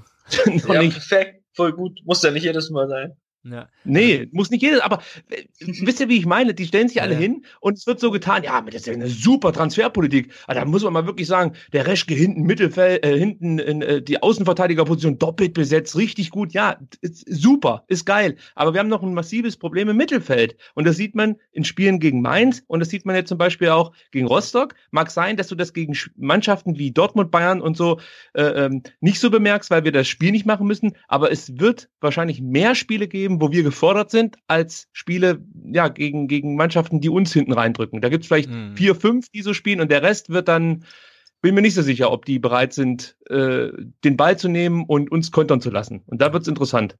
Ja, aber dann erwarte ich mir halt auch jemanden wie Donis, beispielsweise auf dem Flügel, der sich dann halt mal durchtribbeln kann oder auf die Grundlinie geht oder so ein bisschen so ein bisschen für Unruhe sorgen kann. Beispielsweise. Kann eigentlich rechts nicht spielen. Also Donis ist eigentlich keiner, der auf, der, auf, auf im rechten Mittelfeld spielen kann, weil genau dann wieder das Korkut-System nicht passt. Weil er ja die Manch, die, der möchte ja die nicht auf den Flügeln ja, haben. Das, ist, ja, das, das äh, kommt dann dazu, zusammen. da müssen halt die Leute auf die Flügel. Das ist es halt. Das passt, ja, genau. Und dann passt aber sein System hier überhaupt nicht zu dem, was, was er mit Donis machen könnte, theoretisch. Weil ich gebe dir recht, ein Donis könnte ja über die Flügel Dampf machen sei jetzt mal dahingestellt, ob das gegen Mainz und gegen Rostock geht, weil wir das Problem haben, dass wir da eigentlich selber gefordert sind. Aber trotzdem hat er die Möglichkeit, in 1 zu 1 Situationen äh, schon noch äh, seine Geschwindigkeit mit einzubringen. Aber es, es passt dann vom System her nicht und frage mich, wieso kann man das dann nicht mal ein bisschen lockern gegen, gegen den Drittligisten, verdammt? Also, mhm. Da muss doch mal ein bisschen Bewegung im System sein und man muss dann versuchen, das Spiel breiter zu machen. Ist jetzt natürlich auch wieder so eine Floskel, Spiel breit zu machen und so. Aber das findet alles nicht statt. Es ist immer die, der gleiche Ablauf und es bleibt so und dann wird darauf gehofft, dass irgendwie der Ball zu Gomez kommt oder von mir aus, in, weiß ich nicht, in, in, in Castro mal einen rauslässt, der dann äh, in, den Kasten geht. Das ist mhm. mir auch in den Testspielen aufgefallen. Das ist gegen unterklassige Gegner mag das funktionieren, aber mal so richtig mit Dampf, das habe ich nur gesehen in dem äh, Spiel gegen Bajak Shir oder wie die mhm. Mannschaft da hieß. Da habe ich das mal gesehen, wo so richtig ein bisschen Feuer in der, in der Bude war sozusagen. Ja. Ähm, ich würde gerne mal wieder Jasmin äh, genau ins Spiel bringen. Ähm, Sorry. Ist dir das auch so äh, gegangen, dass wir relativ wenig über Außen kommen, also dass wir relativ zentral spielen? Oder wie, wie hast du das denn gesehen? Ja, das so als gegnerischer Fan. Ja, weil ich wollte gerade nämlich dazu sagen, wir haben ja ein sehr recht neues und auch ein sehr junges Team. Ne? Und gerade im Abwehrbereich, also auf unserer linken Seite, hättet ihr rechts wahrscheinlich echt äh, ein bisschen Stress machen können, weil da ja zwei neue Spieler sind. Äh, ich kann den Namen nicht aussprechen, ne? Nia Karte und Aaron. Und ich glaube, das hätte vielleicht ein Knackpunkt sein können, wenn ihr das ausgenutzt hättet. Ne? Weil das, da ist, das ist noch nicht so eingespielt. Ne? Das muss ich erst noch finden. Und ähm, ja, deswegen, also das hat mich so, ich, ich bin, ich meine, ich bin ja froh drum, ne? Aber auch. du beschwerst dich wahrscheinlich halt, nicht darüber, ja.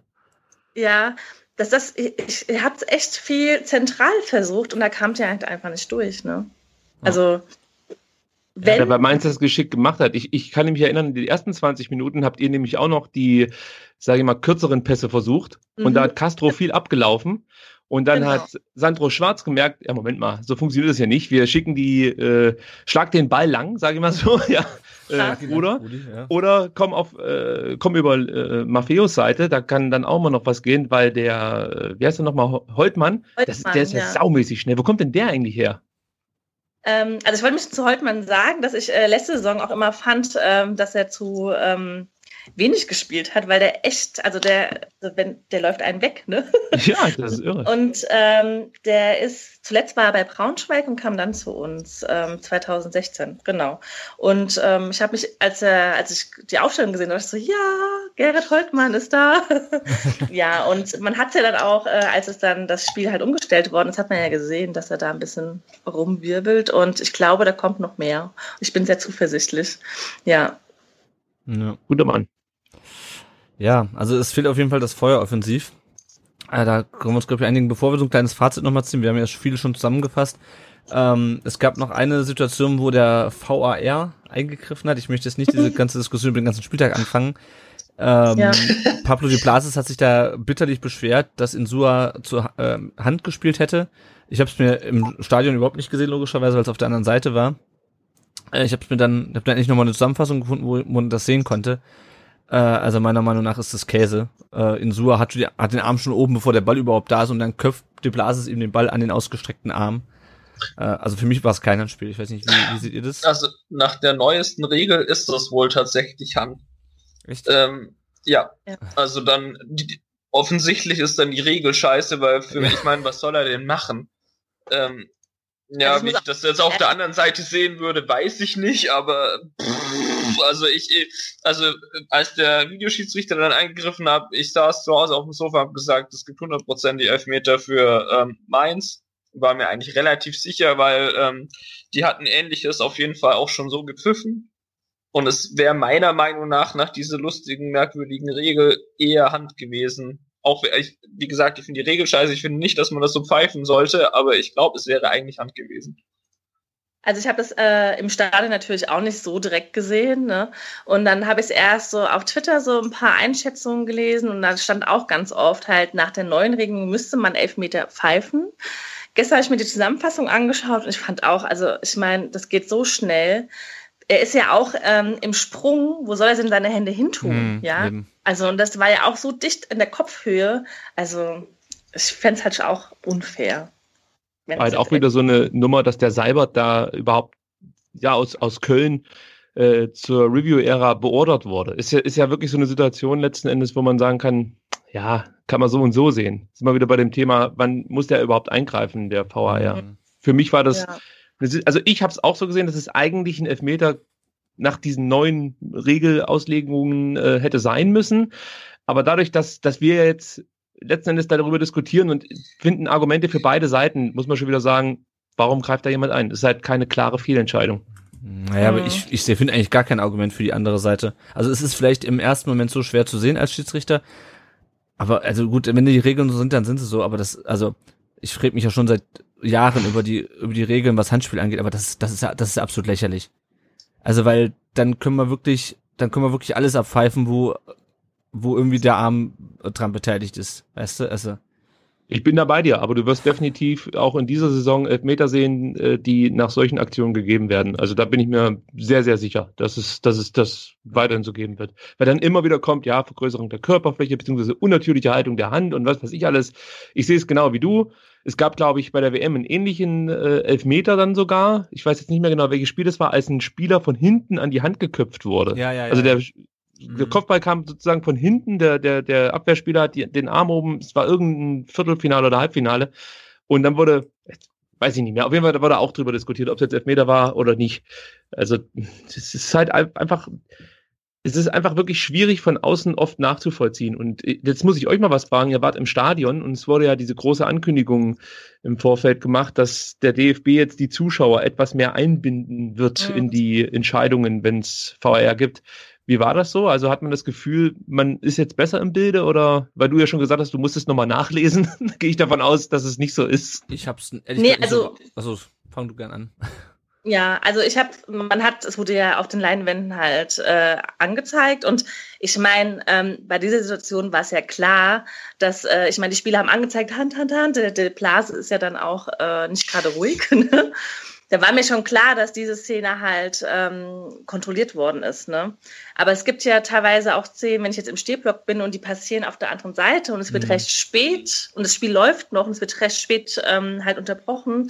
Da weiß ich manchmal gar nicht, was wurde denn da gerade überprüft und dann fände ich sowas hilfreich. Es gab so drei Spalten und dann stand in der ersten Spalte halt, äh, was wird überprüft und was für ein Entschluss kam und äh, irgendwie so drei Sätze standen da. Ja, war Also das nachvollziehbar dann im Stadion, was da vor sich geht? Jetzt mal, wenn du das jetzt mal zum Beispiel auf eine rote Karte oder so anwendest. Also klar, der Elfmeter, das oder die die Überprüfung, Mhm. ob es Elfmeter war, das, das war offensichtlich, aber solche Situationen, ich kann mich da auch an Spiele in Stuttgart erinnern, wo man als Fan erstmal überhaupt nicht wusste, was jetzt los ist. Reichen diese drei äh, äh, ja, Spalten aus, um im Bilde zu sein, oder findest du es immer noch ein bisschen zu dürftig? Also ich glaube, ich kann mir gut vorstellen, dass, was ich ja eben gesagt habe, wenn es jetzt so eine Situation ist, wo dann gef gefühlt, ne, ich meine, im Stadion geht die Zeit, äh, ist eine andere Zeitsphäre, da hast du so Gefühl, der Fall fünf Minuten später und du weißt gar nicht, um was geht es eigentlich, dann könnte es schwierig sein, weil du dann überlegst, ja, welche Szene meinen die denn? Ich kann mich ja gar nicht erinnern, so Mhm. ungefähr, ne? So eine verdrehte Wahrnehmung. Das war jetzt eine ganz klare Sache. Ähm, ja, ich glaube, ein, zwei Sätze reichen dann wahrscheinlich nicht, ne? Wenn es so eine Szene ist. Ich meine, das hatten wir ja letzte Saison ja auch ein paar Mal, wo du dich dann fragst, so, äh, was, was kontrolliert er denn genau? Ne? Wo auch die Kommentatoren dann erstmal gar nicht wissen, um was es gerade geht. Ne? Ja, da muss man aber sagen, da, offensichtlich haben da Sky und Konsorten die dümmsten Menschen der Welt beordert. Also manchmal glaubt, nee, das, also manchmal da setzt sie sich da und dann, ja, was ist denn nun los? Da denke ich mir auch mal, ja, was ist denn nun los? Mal, bist du, ja, und dann denke ich mir halt wirklich, das ist doch dein Job, das zu erkennen. Du sitzt da im Stadion und äh, du hast die Bilder und dann erkennt man ja schon relativ schnell, wo geht der Schiedsrichter hin. Ist ja nicht so, dass der erstmal zur einen Eckfahne läuft und dann nochmal sich was im Trinken holt, sondern man erkennt ja dann schon, geht der Schiedsrichter jetzt Richtung Review-Ära oder nicht. Also, oder beziehungsweise packt er sie ans Ohr oder nicht. Also, da muss ich wirklich nochmal äh, Grüße an Sky rausschicken. Vielleicht einfach mal so ein bisschen die Polemik, das unterstelle ich denen nämlich, äh, ähm, abschalten. Das würde dem Video als äh, Assistant Referee auch ein Stück weit helfen, wenn dann nicht jedes Mal so ein ja, Bromborium drum gemacht werden würde, ja, in Situationen, wo es gar nicht nötig ist, weil hier und da ist er ja dann auch schon mal zu Recht eingeschritten, muss man ja auch an dieser Stelle Mhm. Ja. leider Gottes so sagen.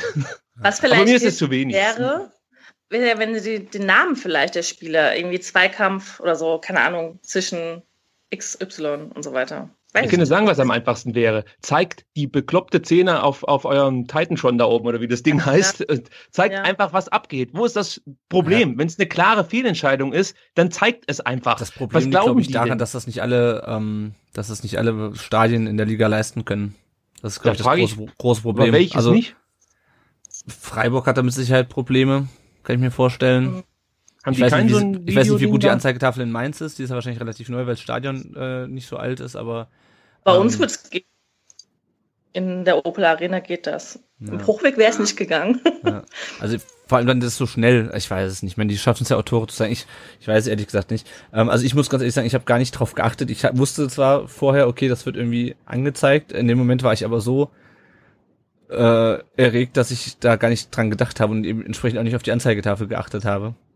Wir haben aber Mhm. jetzt auch 2018, wo Fernseher, die so groß sind wie ein Schaufenster, 10.000 Euro kosten. Da würde ich jetzt auch mal sagen, dass es da eine Möglichkeit Ja. gibt, vielleicht für drei Vereine, die sich das bislang nicht leisten konnten, irgendwie dann, äh, also ich kann mir fast schon nicht vorstellen, dass es mehr als zwei Vereine sind, die dieses Ja. Darstellungsproblem Also ich- haben. Ich meine es aber gelesen zu haben, dass es daran, dass es daran wohl gescheitert ist. Ich weiß es aber. Das ist die Erklärung, ja klar. Immer ja. irgendeine Scheiße erzählen, bevor man sich ums eigentliche Problem kümmert. Weil das ist halt das, was ich mir denke. Wenn es eine klare Fehlentscheidung ist, blendet es einfach ein, dann sind alle Leute mit im Boot. Und selbst wenn du als Fan jetzt das Gefühl hast, du wirst hier benachteiligt, kann ich nicht davon, oder gehe ich zumindest nicht davon aus, dass plötzlich die Stangen da aus den Blöcken gerissen werden und der Schiedsrichter verkloppt wird auf dem Feld. Mhm. Denn Fehlentscheidungen gab es ja zuvor auch. Und äh, da waren sich auch alle sicher in der Cannstatter Kurve, dass das jetzt kein Elfmeter war. Da werdet ihr auch nie von sinken. Also, das ist mir, ich, ich glaube, man versucht sich hier oder man versucht hier nicht all in zu gehen, letzten Endes. Also es gibt schon noch Möglichkeiten, das Ganze so zu gestalten, dass zum einen die Fans im Stadion besser mit eingebunden sind, bzw. informiert werden. Und was für mich überhaupt nicht mehr zu akzeptieren ist, dass du am Fernsehen auch nicht weißt, was abgeht. Da kann man nun wirklich irgendwie ein Symbol einblenden, wird gerade überprüft oder mhm. sonst irgendwas. Da passiert nichts, gar nichts. Ja. Und das ist auch was, also, nee, das, das ist, da lasse ich auch keine Ausreden mehr gelten mit irgendwie, äh, ja, in der Findungsphase und was weiß ich. Das ist dilettantisch und das sollte einem der größten Fußballverbände die ja dann auch dahinter stehen letzten Endes. Ich weiß schon, dass es eher von der DFL ausgeht, aber der DFB ist ja jetzt nicht da völlig außen vor. Ja, der DFB ähm, ist für die Schiedsrichter zuständig. Genau, da sollte es schon andere Möglichkeiten geben, sowas äh, im Jahr 2018 dem großen Publikum darzustellen. Ja, was man halt eigentlich auch machen könnte, ist einfach eine Durchsage mehr oder weniger machen, so ein bisschen NFL-mäßig, so, hey, äh, Szene mit XY wird aufgrund so und so überprüft, Schiri guckt sich's an oder wie auch immer und dann kommt halt Durchsage, okay, war nix oder Schiri stellt sich hin, bla bla, hat Hand am Ball, deswegen Elfmeter. Kann ich also, dir eine Anekdote das erzählen? Das kann doch nicht so, so schwierig sein eigentlich. Also, Pass auf, da kann ich dir eine Anekdote erzählen. In Gladbach wollte das der Stadionsprecher machen. Bei irgendeiner Situation in der Rückrunde der letzten Saison. Da hat der vierte Offizielle sofort gesagt, wenn er jetzt hier was sagt, das ist ein Verstoß gegen irgendwas hin und her. Er durfte, durfte keine Aussage machen. Es, es ging auch um irgendeine Situation, mhm. die da halt für die Leute im Stadion einfach nicht nachvollziehbar war. Und er wollte da Aufklärung äh, oder für Aufklärung sorgen und da hat der vierte Offizielle sofort eingeschritten und hat gesagt, nix gibt's nicht. Ja gut, so. aber das sind ja Regeln, die man ändern kann. Also das Wie ist ja auch kein so. Argument. Also, mhm.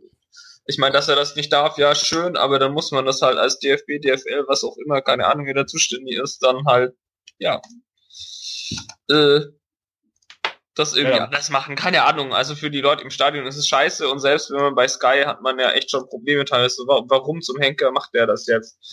Das ist ja, ja auch, äh, keine Ahnung. Äh, dann hast du äh, die Szene bei Insua wird überprüft und der fliegende Frank, da ist dann hm. irgendwie gar nicht. Also das ist einfach ein Witz.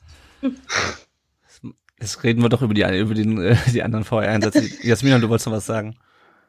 Ja, ja, ich würde sagen, die Verantwortlichen müssten ja einfach nur mal zuhören. Ich meine, darüber wird ja auch so oft diskutiert und es ist ja jetzt kein Hexenwerk, es zu ändern, ne? Und, äh, aber gut, zuhören ist, glaube ich, da oben Schwierig. nicht möglich. Ja. ja. Gut, jetzt haben wir uns ausführlich über den VHR aufgeregt. Ähm, um noch mal ein bisschen äh, das abzuschließen, die beiden Spiele, wir haben auch noch ein paar Hörerfragen.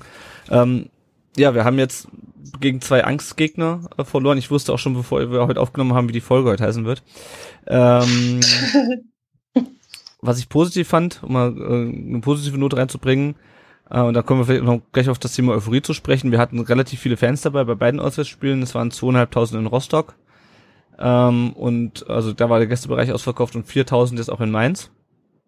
Ähm, ja, aber die Euphorie die wir gerade nach der äh, nach der Vorbereitung hatten, äh, die ist jetzt so ein bisschen flöten gegangen.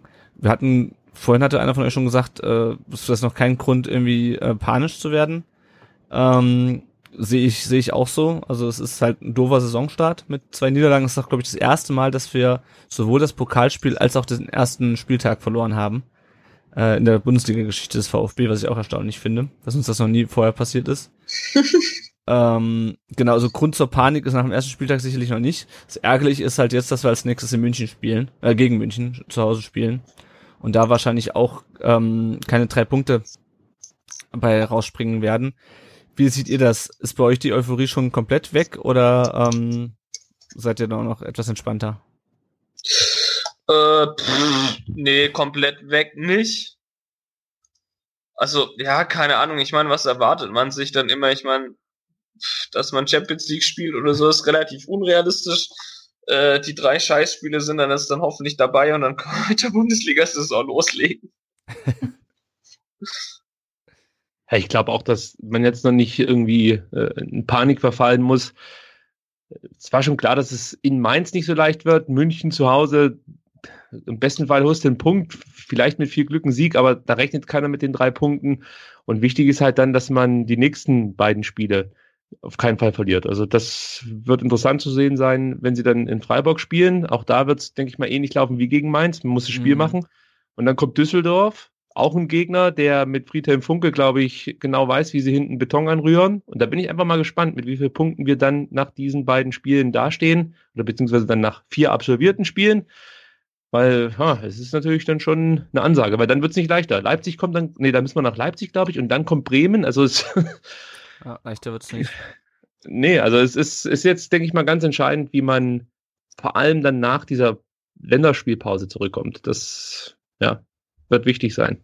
Aber ich glaube, dann ist ja ganz, eigentlich ganz gut, dass er jetzt gegen Bayern spielt, weil ähm, da erwartet man ja nicht viel. Und wenn man das verliert, dann ist es halt so. Dann habt ihr es aber hinter euch. Ne? Und dann kann man durch die Länderspielpause nochmal neue Motivationen für die nächsten Spiele ja. reinholen. Das Problem bei Spielen gegen die Bayern ist immer, da ähm, reißen wir uns plötzlich wieder den Arsch auf und dann funktioniert alles ganz wunderbar und da verlieren wir dann aber natürlich trotzdem ganz unglücklich, weil Bayern einfach spielerisch stärker ist. Denken wir, boah, wenn wir so in Freiburg auftreten, dann hauen wir die ja weg. Und ja, wir haben das passiert eigentlich und dann passen wir uns vom Niveau her wieder dem Gegner an. Und dann ja. ist es das gleiche mühsame äh, Gegurke wie gegen Mainz halt. Oder das heißt Gegurke, aber dann ist es mhm. trotzdem genauso mühsam, weil wir natürlich nur gegen Bayern plötzlich über uns hinauswachsen. Aber gegen Gegner auf Augenhöhe wie Mainz oder Freiburg ist es dann halt wieder äh, ja sehr, sehr anstrengend. Mhm. Ach, weißt du, ich glaube, Mainz hat einfach zu oft gegen Bayern gewonnen. Dass ich das gar nicht so voll. Ja, wir gewinnen nur gegen Bayern, wenn die keinen Bock mehr auf, auf, die, auf die Liga haben. Ja, ja, ja. Das kann man zum jetzigen Zeitpunkt nicht unbedingt ausschließen. Also von daher haben wir gute Karten. Ja, ja das, das, stimmt, das stimmt. Die haben noch die Champions League hat noch nicht angefangen. Da, die hatten schon die Doppelbelastung jetzt. Äh, Bastian Schweinsteiger Abschiedsspiel gestern. Also von daher vielleicht ein kleiner Vorteil für uns. Ja. Äh, ja, denkt ihr denn, äh, dass Korkut für das Bayern-Spiel groß was ändern wird? Wird äh, Bartstube auf der Bank landen? Was meint ihr? Ich glaube nicht. Ich, ich kann mir nicht vorstellen, dass er Bartschuber auf die Bank setzt, vor allen Dingen nicht gegen die Bayern, weil er weiß, das ist für Bartschuber ein besonderes Spiel. Ist halt jetzt die Frage, ob er äh, da großartig an der Formation was verändert. Da bin ich wirklich gespannt. Das kann ich überhaupt nicht einschätzen. Ich, ich, ich so beim Bauchgefühl sagt mir, der wird nicht allzu viel ändern. Vielleicht, dass ein Back reinkommt für Maffeo. Aber Maffeo hat aus meiner Sicht gute Spiele gemacht in der La, oder, ja, in La Liga, wenn er gegen richtige Klasse Außenspieler gespielt hat, also Messi mhm. und gegen wen er da alles richtig gut verteidigt hat. Vielleicht ist das auch nochmal eine Möglichkeit äh, für ihn zu, dann endlich auch mal zu glänzen, weil er war jetzt auch nicht so stark, wie man sich das vielleicht erwartet hat in den ersten beiden Pflichtspielen. Und die einzige Position, die ich sehr interessant finde, wenn er im 4-4-2 spielt, ist ähm, die Position neben Gomez, weil Gomez ist für mich gesetzt und ich bin gespannt, ob er Donis bringt, weil mhm.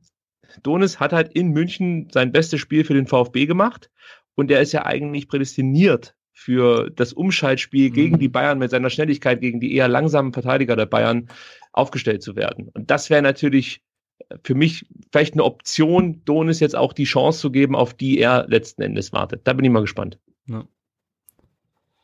Gut, wir haben noch ein paar Hörerfragen offen, die habe ich mal hier ans Ende alle gepackt, weil wir die Themen dann auch teilweise schon besprochen haben. Ähm, Braindrain, at Braindrain21, der versorgt uns ja auch immer regelmäßig mit Fragen, äh, hat geschrieben, Themen, die mich interessieren. Äh, Bartstuber, kann eine hohe Kette mit ihm funktionieren? Also worauf er da abspielt, ist natürlich, dass der VfB äh, oder die, die Viererkette relativ hoch äh, stand in den Spielen. Und wir hatten ja das Thema ähm, Geschwindigkeit bei Bartstuber und dann beziehungsweise Rückwärtsbewegung schon angesprochen. Ähm, ja, kann eine hohe Kette mit Bartstuber funktionieren? Äh, wir hatten ja eigentlich bisher schon etabliert, dass es eigentlich vor allem eher eine Sache der der Einschätzung war, beziehungsweise, äh, ja genau, es war eigentlich bei beiden Situationen, ähm, wo er Probleme hatte oder wo die dann zu Toren geführt haben, war es ja eher eine Geschichte der, der Einschätzung, nicht unbedingt der Geschwindigkeit, oder? Sehe ich so, wie halt du. Ja, Entschuldigung, Tom. Alles gut, mach weiter.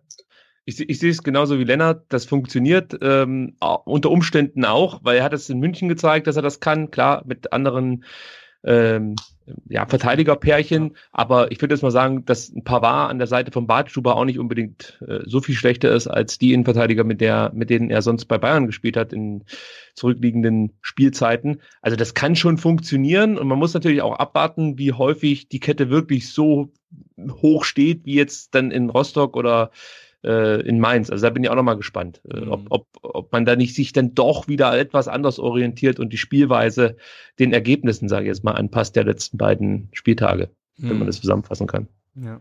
ja ich denke, das ist, das ist eh eine Mischung aus beidem, oder? Also ich meine, ich glaube, gegen Rostock und gegen Mainz ist er halt auch einfach saudum erwischt worden. Ich meine, ja, dann guckt er da gegen Mainz nach rechts, dann ist er halt schon, es ist halt einfach furchtbar unglücklich und ja, mein Gott, aber an, an sich ist Bartstube ein mehr als durchschnittlich guter Innenverteidiger und wir werden wahrscheinlich schon noch froh sein, dass wir ihn haben. Was mich bei ihm immer so ein bisschen nervt, ist dann so, ja, hier Champions League, tralalala, halt doch einfach die Klappe und bring deine Leistung und alles ist gut. Das ist aber, glaube ich, auch irgendwie so der Unterschied zwischen Bayern und ja, weiß nicht, ob man jetzt so generalisiert über Schwaben sprechen will, aber ich kenne das so halt nicht. Hm dass man irgendwie so voll raushaut. So die Leute da in der Gegend um Stuttgart sind schon eher so ein bisschen ruhiger und äh, zumindest ist das so meine Erfahrung, wenn man das denn so verallgemeinern möchte.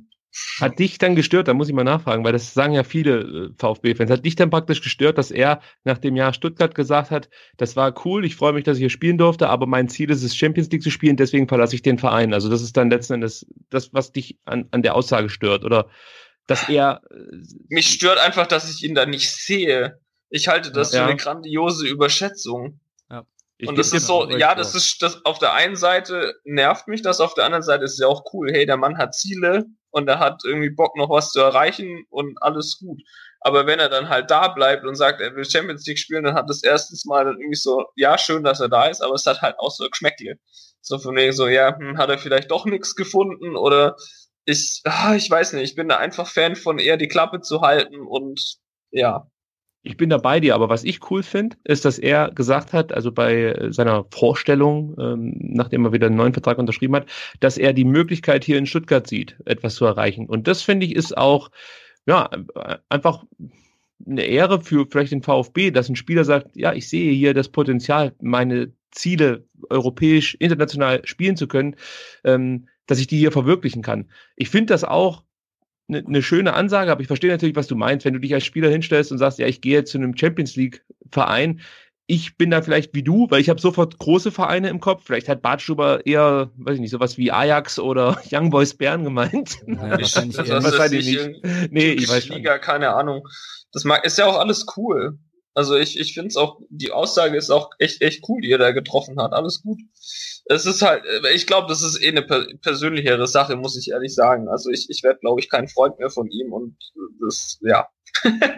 ja, ja, schon. Da jetzt dann, also persönlich, persönlich werden und kritisieren ist halt irgendwie ein bisschen scheiße, weil ich, also er bringt seine Leistung und ich glaube, er ist ganz gut für Stuttgart und ja. Das passt soweit, aber es, es nervt mich dann schon immer besonders, wenn er Fehler macht. Das muss ich auch zugeben. Die Nebengeräusche sind dann einfach ein bisschen, das, das nervt. Ja, also genau. Die Leistung, da kann man auch in der letzten Saison nicht viel sagen.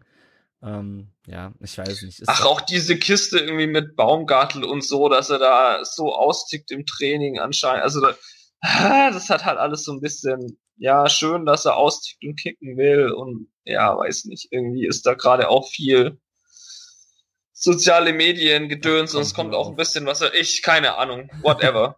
Alles gut. gut. Dann kommen wir nochmal zur zweiten Frage von Braintrain, Maffeo versus Beck. Ähm, da hatten wir, das hatten wir kurz angeschnitten. Ich habe von Beck halt diese Saison noch nicht viel gesehen, äh, weil ich auch die Testspiele kaum gesehen habe. Ähm, wir sind uns ja, glaube ich, immer noch einig, dass Beck defensiv sehr gut ist, offensiv eher nicht so stark. Bei Maffeo ist es, glaube ich, eher andersrum. Ähm, der ist offensiv, hat also ordentlich was drauf, aber defensiv ist er nicht so stark. Ähm, ich glaube, es ist auch wieder einfach spielabhängig, wie man da besser einsetzt. Ja, also sehe ich auch so. Also Maffeo hat jetzt zwar in den ersten beiden Spielen seine Offensivstärke auch nicht so richtig gezeigt, aber der kann schon eine gute Flanke schlagen, aber der ist auch defensiv nicht schlecht. Also wie gesagt, ich habe mir äh, von ihm ja auch mal so zwei Spiele angeschaut von La Liga und das waren natürlich die gegen Barca und ähm, gegen Real und mhm. das ist schon auch ordentlich, was er da so verteidigen kann. Aber ja, die ersten beiden Spiele waren für ihn auch nicht unbedingt leicht. Ist definitiv so. Ich kann mich an eine Flanke in Mainz erinnern, da habe ich mich fast schon erschrocken. Also das war, ich weiß gar nicht, was das war. Also das, das, das landete dann so am, am ähm, linken Zipfel des 16ers der Mainzer. Da stand kein Spieler von uns. Das ist ganz merkwürdig und ich glaube, dass da noch was geht bei Maffeo. Aber es ist ja gut, dass wir Beck haben, weil damit kann man dann vielleicht so eine Leistungsschwankung bei so einem sehr jungen Spieler auch mal kompensieren. Bringst den Beck vielleicht gegen Bayern, da weißt du, der wird nach vorne nicht viel machen, aber nach hinten ist er auch nicht der schlechteste. Mhm. Ja. Die nächste Frage ist, was ist Korkuts neuer Offensivplan? Das haben wir, glaube ich, schon drüber gesprochen, dass wir uns da nicht so ganz einig sind, nicht so ganz wissen, was ein, was ein Offensivplan ist. Da muss ich dich mal fragen, guck dir die, oder guckst du die Pressekonferenzen von Taifun Korkut? Äh, nee, selten. Also Guck. nach dem Spiel bin ich halt meistens, also jetzt die letzten beiden Spiele war ich halt nach dem Spiel einfach unterwegs. Und, hatte und die vorm Spiel? Äh, die vor dem Main-Spiel habe ich mir, glaube ich, angeschaut. Da war er aber sehr kurz angebunden und hat er eigentlich ein wenig verlauten lassen. Also. Auf was ich nicht zu sprechen kommen will, ist immer, wenn Korkut so ein bisschen gefragt wird nach Ideen und Pläne, dann versteckt er das immer so hinter, ja, das kann ich ja jetzt nicht erzählen. Ist ja auch nachvollziehbar, so eine Aussage. Mittlerweile frage ich mich aber, ob er es vielleicht auch gar nicht weiß, weil äh, es, es, es wirkt halt wirklich so, als ob es keinen neuen Offensivplan gibt. Also es gibt halt einen Plan, da würde ich das offensiv auch ein bisschen kleiner schreiben wollen. Und das war's. Ja, ich möchte jetzt nicht anfangen, schon wieder von Korkut an den Kahn zu pissen. Das ist definitiv nicht meine Absicht, aber es ist jetzt nicht unbedingt, für mich ist es nicht ersichtlich, dass von Korkut jetzt sonderlich variabel mit unserem, oder mit unserem Spielermaterial, so möchte ich es mal ausdrücken, äh, umgeht und umgehen kann. Ich habe das Gefühl, dass für den Kader, den wir jetzt gerade haben, so ein Hannes Wolf, ja, jetzt kommt wieder der VfB-Fan, der immer noch in Hannes Wolf verliebt ist, aber trotzdem, dass der vielleicht sogar noch einen Ticken mehr aus so einem Kader rausholen kann, weil er den Mut vielleicht dann auch hätte, etwas risikobereiter aufzustellen, weil du hast ja schon sehr, sehr interessante Spieler, die auch nach vorne hin für mächtig Dampf sorgen könnten. Und ich habe mich nach dem Rostock-Spiel gefragt, wenn du mal ein bisschen ins Risiko gehst oder wenn du, wenn du so ein Spiel suchst, wo ich, wo ich mal ein bisschen Risiko gehen kann, also da bietet sich dann ja fast schon so ein äh, Spiel im DFB-Pokal in Rostock an, wenn du dann auch noch acht Minuten noch hinten liegst. Also dann, dann musst du definitiv mal deinen neuen Offensivplan auspacken und den habe ich nicht gesehen. Gut, ich glaube, können wir uns darauf einigen, dass wir ihn noch nicht kennen oder dass wir ihn noch nicht erkennen können. Ähm, letztes Thema sind Korkuts Wechsel. Warum immer Tommy und jetzt auch Gonzales als Auswechslung? Tommy hat mal schon, äh, schon drüber gesprochen. Der wirkt, das ist auf jeden Fall irgendwie nicht in Form ähm, spielerisch. Der wirkt müde ähm, und wird dann auch immer auch ratlos, denke ich. Ähm, ja, Gonzales als Auswechslung, das war, glaube ich, dann einfach ähm, taktisch bedingt, beziehungsweise der hat dann auch irgendwie kein Land mehr vorne gesehen und dann hat man halt nochmal versucht, ähm, wen Frisches zu bringen, ähm, beziehungsweise dann halt auch irgendwie umzustellen ich, ich kann mir vorstellen, dass Tommy so ein Spieler ist, der alles raushaut und ähm, also gibt ja dann so Spieler, die holt man dann einfach vom Platz und so wirkt es bei Tommy auf mich zumindest. Mhm. Das war ja in der Rückrunde auch oft so, dass der wirklich gefeitet hat ohne Ende und völlig erschöpft dann vom Platz genommen wurde. Das ist von außen betrachtet dann immer ein bisschen ärgerlich, gerade wenn du eigentlich so einen Spieler brauchst, um hier noch Akzente zu setzen oder einen Unentschieden rauszuholen. Klar, aber ja, bringt dir halt auch nichts, wenn der Spieler nicht mehr kann. Und ähm, dann muss man sich eher fragen, warum es da niemanden gibt, der Tommy vielleicht nicht ersetzen kann, aber zumindestens mal äh, äh, ja schon diese diese diese Qualität, die Tommy hat, ein Stück weit dann auch aufs Feld bringt. Mm, mm, ja. Also ich, wie das ist ein bisschen schwierig, sowas schon nach zwei Spielen irgendwie zu beurteilen, finde ich. Ähm, wenn der jetzt Tommy immer in der 70. Minute oder Gonzales wurde in Mainz in der 60. ausgewechselt, ähm, wenn das immer so wäre, dann kann man, glaube ich, noch mehr drüber sagen. Aber in dem Fall war es, glaube ich, einfach taktischer Natur, beziehungsweise einfach, ja, wie du sagtest. Ähm, dann hat uns noch eine Frage erreicht von Ed Ray Bucanero 74, der schreibt, also ist immer so ein bisschen auch Einschätzung hier dabei, die ersten 20 Minuten gegen Mainz waren von der Aggressivität gegen den Ball und dem direkten vertikalen Spiel in die Spitze vielversprechend. Warum hat die Mannschaft danach den Faden verloren? Warum war Donis nicht im Kader? Darüber haben wir schon gesprochen könnte Mané uns weiterhelfen? Das letzte finde ich noch eine relativ interessante Frage. Ähm, das ist ja immer noch nicht so ganz äh, aus der Welt, dass Mané vielleicht doch noch irgendwie bis Freitag zurückkommt. Ähm, ein fitter Mané könnte uns mit Sicherheit weiterhelfen, würde ich sagen, aber ein Mané, wie er jetzt gerade ist, würde uns genauso wenig weiterhelfen wie äh, ein Donis, der irgendwie nicht ins System passt ich glaube halt, Manet, super Spieler. Ich, ich habe den wirklich abgefeiert, als er in der Zweitligasaison hier äh, sehr, sehr vielversprechend für uns in Erscheinung getreten ist. Aber ich bin mir nicht ganz sicher, wo du Mané einsetzen möchtest. Wenn du das System wieder von Korkut jetzt hier nimmst, wo, Ja, ja. wo soll der da spielen? Rechter der wird halt Flügel. nicht im rechten Mittelfeld spielen. Genau, Ja. rechten Flügel, die Position gibt's ja bei uns nicht. Ja, schon. Also- rechter, ja gut, Außenstürmer, rechter, rechtes Mittelfeld, wie auch immer. Ja, aber das, so anders kannst du ja nicht einsetzen. Hat er auch ich, ich, ja, ja, aber meinst du, dass der, dass der Gentner rauslässt und bringt dann so einen Spieler wie eben. Das ist es eben. Das, da Du bin ich hast- mir nicht sicher. Du hast halt keinen Platz für Gentner irgendwo.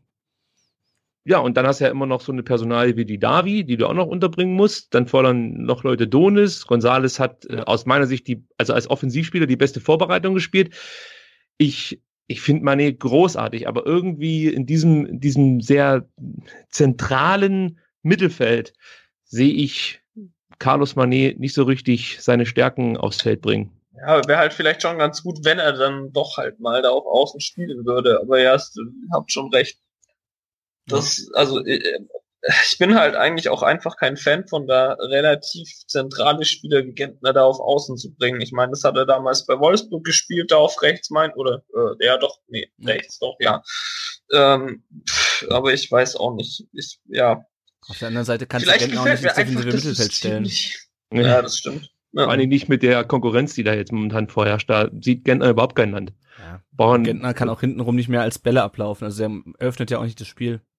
Ja, bringen wir es nochmal auf den Punkt. Es ist jetzt langsam Zeit, dass Christian Gentner äh, äh, vielleicht sich dann wirklich damit auseinandersetzt, dass er ab und zu mal eingewechselt wird und das war's. Nichts gegen Christian Gentner, der hat tolle Verdienste für diesen Verein und ich, ich, ich finde es auch toll, dass es einen Spieler gibt, der so lange sich so mit diesem oder mit unserem Verein identifiziert. Das ist super. Aber man muss dann letzten Endes auch mal sagen, es ist jetzt mal irgendwann der Punkt gekommen, wo es eine Wachablösung äh, geben muss. Und du musst Spielern, die du verpflichtest, dann auch das Gefühl geben, dass die diese Wachablösung, dass du hinter dieser Wachablösung stehst und dass du denen die, die Chance gibst, äh, ähm, ja, diesen, diesen Platz einnehmen zu können. Und da bin ich mir auch nicht so hundertprozentig sicher, ob, ob als junger Spieler momentan in Stuttgart dir das Gefühl gegeben wird, ja, also selbst wenn der Gentner fit ist, dann wir setzen trotzdem auf dich. Ich habe das Gefühl, der hat, der genießt einen sehr, sehr hohen Stellenwert bei Korkut, weil Kor- Korkut das, glaube ich, auch schätzt, dass Gentner so polyvalent, sagt man, glaube ich, oder? Einsetzbar ist äh, und, und alles mit sich machen lässt, möchte ich mal so sagen. Der hat ja auch linker Verteidiger oder rechter Verteidiger, was hat er da äh, Rechter, gespielt? ja. Rechter Verteidiger, also er macht ja alles letzten Endes, zur Not auch im Sturm. Und ähm, das, das schätze ich auch an Christian Gentner, das möchte ich nicht in Abrede stellen.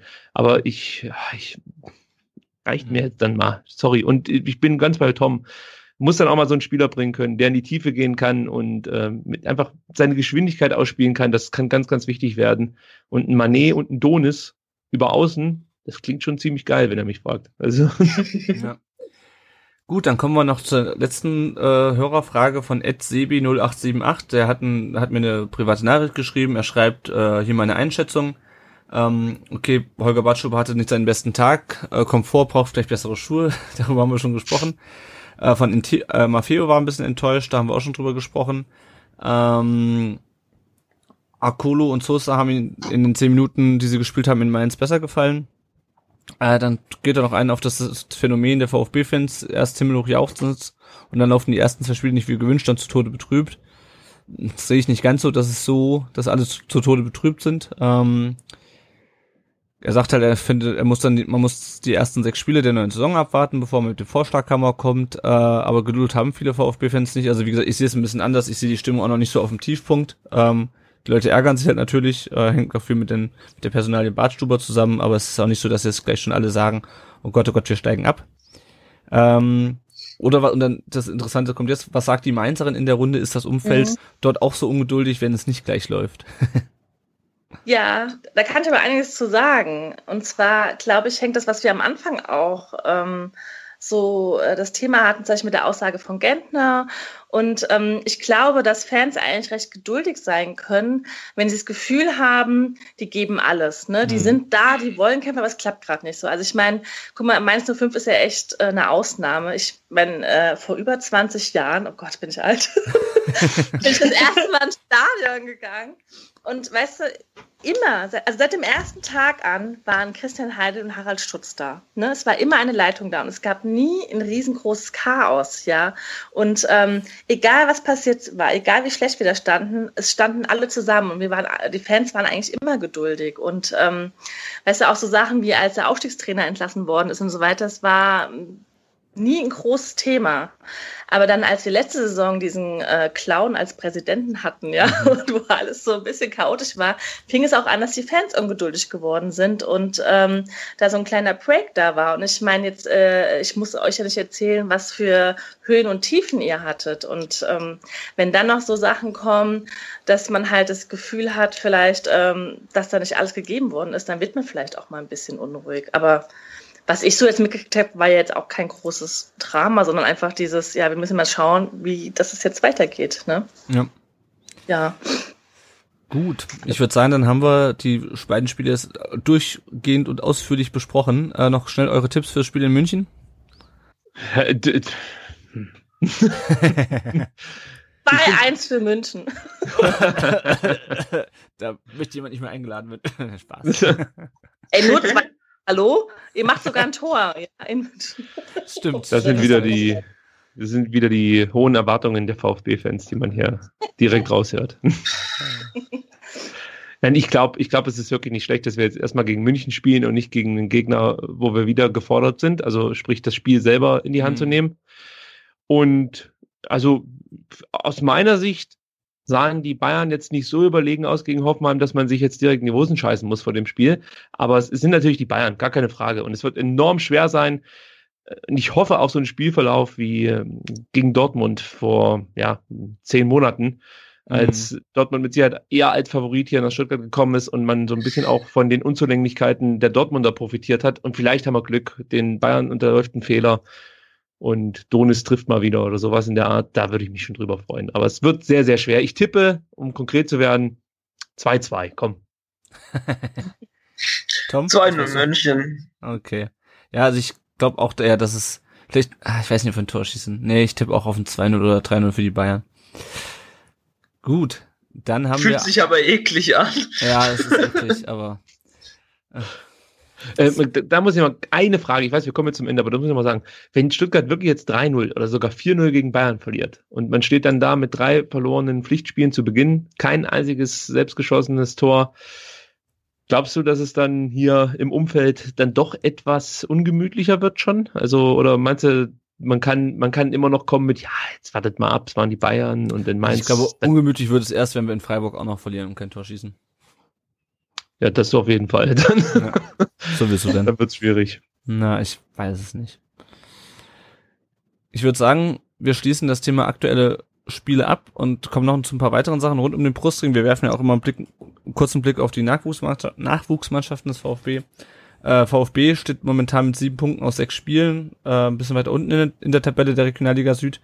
Die Ergebnisse brauche ich nicht alle aufzählen. Was ich bemerkenswert fand, ist, dass Mark Kiene, der Trainer, gesagt hat, mit diesem jungen Team wird es schwer in der Regionalliga, was ich bemerkenswert finde, weil wir haben ja extra dieses Jahr äh, aus der aus dem VfB 2 die VfB U21 gemacht und haben nur einen älteren Spieler dabei, nämlich Tobi Werner oder ein oder zwei nur.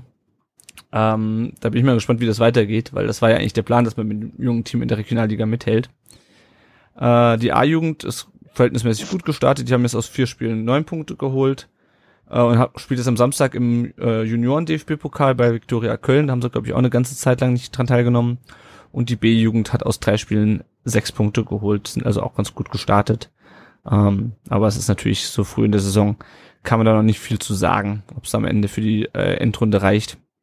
Ein Thema, was uns auf jeden Fall diese Woche noch vielleicht ein bisschen beschäftigen wird, was heißt auf jeden Fall vielleicht, äh, sind Transfers. Am Freitag endet die Transferphase, der ominöse Deadline Day. Äh, ich denke mal, Pavard wird wohl, wenn nichts Verrücktes mehr passiert, beim VfB bleiben. Oder? Also es irgendwie, es hieß ja, okay, Pavard bleibt, dann hieß es die ganze Zeit noch, ja, vielleicht verkaufen die Bayern dann äh, doch noch und äh, dann holen sie den noch. Ähm, meint ihr, da passiert noch was mit Pavard? Ich, ich kann es mir nicht vorstellen. Du verleihst ja nicht Kaminski, verkaufst dann Pavard äh, und hast zwei verletzungsanfällige Innenverteidiger und Holger Bartschuh äh, und ähm, Timo Baumgartel äh, in der Mannschaft, weil jetzt reden wir davon, wie stark unsere Innenverteidigung ist. im Worst Case stehst du dann mit einem Innenverteidiger Ja. da. Also Ja. das, dieses Risiko wird Reschke nicht eingehen. Nee, ich denke auch nicht. Ähm, und ich finde auch, ich bin so ein bisschen hin und her gerissen. Zum einen wäre es natürlich schön, wenn er jetzt für ganz viel Geld zu irgendeinem anderen Verein geht als in Bayern. Ähm, auf der anderen Seite, man hat es ja auch gegen Mainz gesehen, er ist auch schon noch wichtig für uns und es ist vielleicht nicht das Schlechteste, ihn in der, ähm, in, in, der, in der Mannschaft zu haben, statt den 100.000 Millionen, äh, die uns ein Transfer irgendwo nach England vielleicht bringen würde. Ich bin, froh, ich bin froh, dass wir ihn haben und ich hoffe sehr darauf, dass Liverpool überzeugende Argumente findet und die Bayern äh, aussticht dann 2019. Ja. Äh, Kaminski, da haben wir gerade schon drüber gesprochen, wurde ohne Kaufoption an Fortuna Düsseldorf verliehen für ein Jahr. Das ist, glaube ich, auch ein relativ eindeutiges Zeichen dafür, dass halt dieses Jahr kein Platz für ihn ist, aber man dann nächstes Jahr auf ihn baut. Äh, Düsseldorf wird so ein bisschen zum VfB 2 gerade, da spielt nämlich schon äh, Jean Zimmer, äh, der ja auch mal bei uns gespielt hat vor nicht allzu langer Zeit. Und Matthias Zimmermann, der jetzt diesen Sommer dorthin gewechselt ist. Äh, Becker Özcan ist angeblich beim HSV im Gespräch, habe ich jetzt die Tage gelesen. Ähm, für den ist auch momentan kein Platz. Der soll wohl auch verliehen werden. Der Vertrag wurde ja auch jetzt, glaube ich, das erste Winter verlängert bis 2021. Ähm, bin ich mal gespannt, was da noch kommt. Über Donis und Mané hatten wir schon gesprochen. Äh, Askasibar, das ist schon ein bisschen länger her, und Erik Tommy haben die Verträge verlängert. Askasibar übrigens auch ohne ähm, ohne Kaufoption, äh, ohne Kaufoption, genau, ohne Ausstiegsklausel. Ähm, was ich auch beachtlich finde. Also Tommy hatte ja erst den Vertrag im äh, im Januar unterschrieben, als er gekommen ist. Und ich weiß nicht, wir hatten bei der Saisonvorschau eine Frage, wann verlängert Tommy seinen Vertrag? Und er hat ihn jetzt, glaube ich, von 21 auf 22 verlängert. Auf 23, ich weiß nicht. Äh, auf jeden Fall langfristig verlängert, was ich erstaunlich finde. Ähm, ja, auf Twitter und Instagram Beefs zwischen verschiedenen Spielern und Fans und Spielern brauchen wir jetzt, glaube ich, nicht hingehen. Übrigens, äh, Holger Bartschuber hat mich wieder entblockt. Der hatte mich, warum auch immer, irgendwann mal blockiert. Weil ich glaube, der hat einfach die komplette VfB-Timeline auf Twitter mal blockiert. Und heute, ähm, nachdem dann Timo Hildebrand äh, jetzt auch auf Twitter ist, übrigens, ähm, und übrigens uns auch folgt, äh, ist, finde ich, auch angemessen als ehemaliger Gast hier im Podcast, äh, habe ich dann gesehen, dass äh, Holger Bartschuber mich auch entblockt hat. Das kann ich endlich wieder mit ihm kommunizieren und diskutieren. Aber Lennart, die Frage, die wir uns eigentlich stellen, ist doch, hat inzwischen Holger Bartstuber auch Timo Baumgartel wieder bei Instagram Das ist die entblockt? große Frage. genau. ähm, eine andere nette Nachricht ist, dass äh, Askasibar in die Nationalmannschaft berufen wurde, in die argentinische. Ähm, das ist schön, bin mal gespannt. Ich, es ist ja äh, nach dem Bayern-Spiel kommt ja die Länderspielpause, das hatten wir schon angesprochen. Dann startet Deutschland in der Nations League, oder wie das dann heißt. Und ähm, Argentinien hat halt auch seine Testspiele. Bin ich mal gespannt. Äh, genau, am Samstag ist Karawane Cannstatt. Äh, da hat der VfB sich einen kleinen Fauxpas geleistet.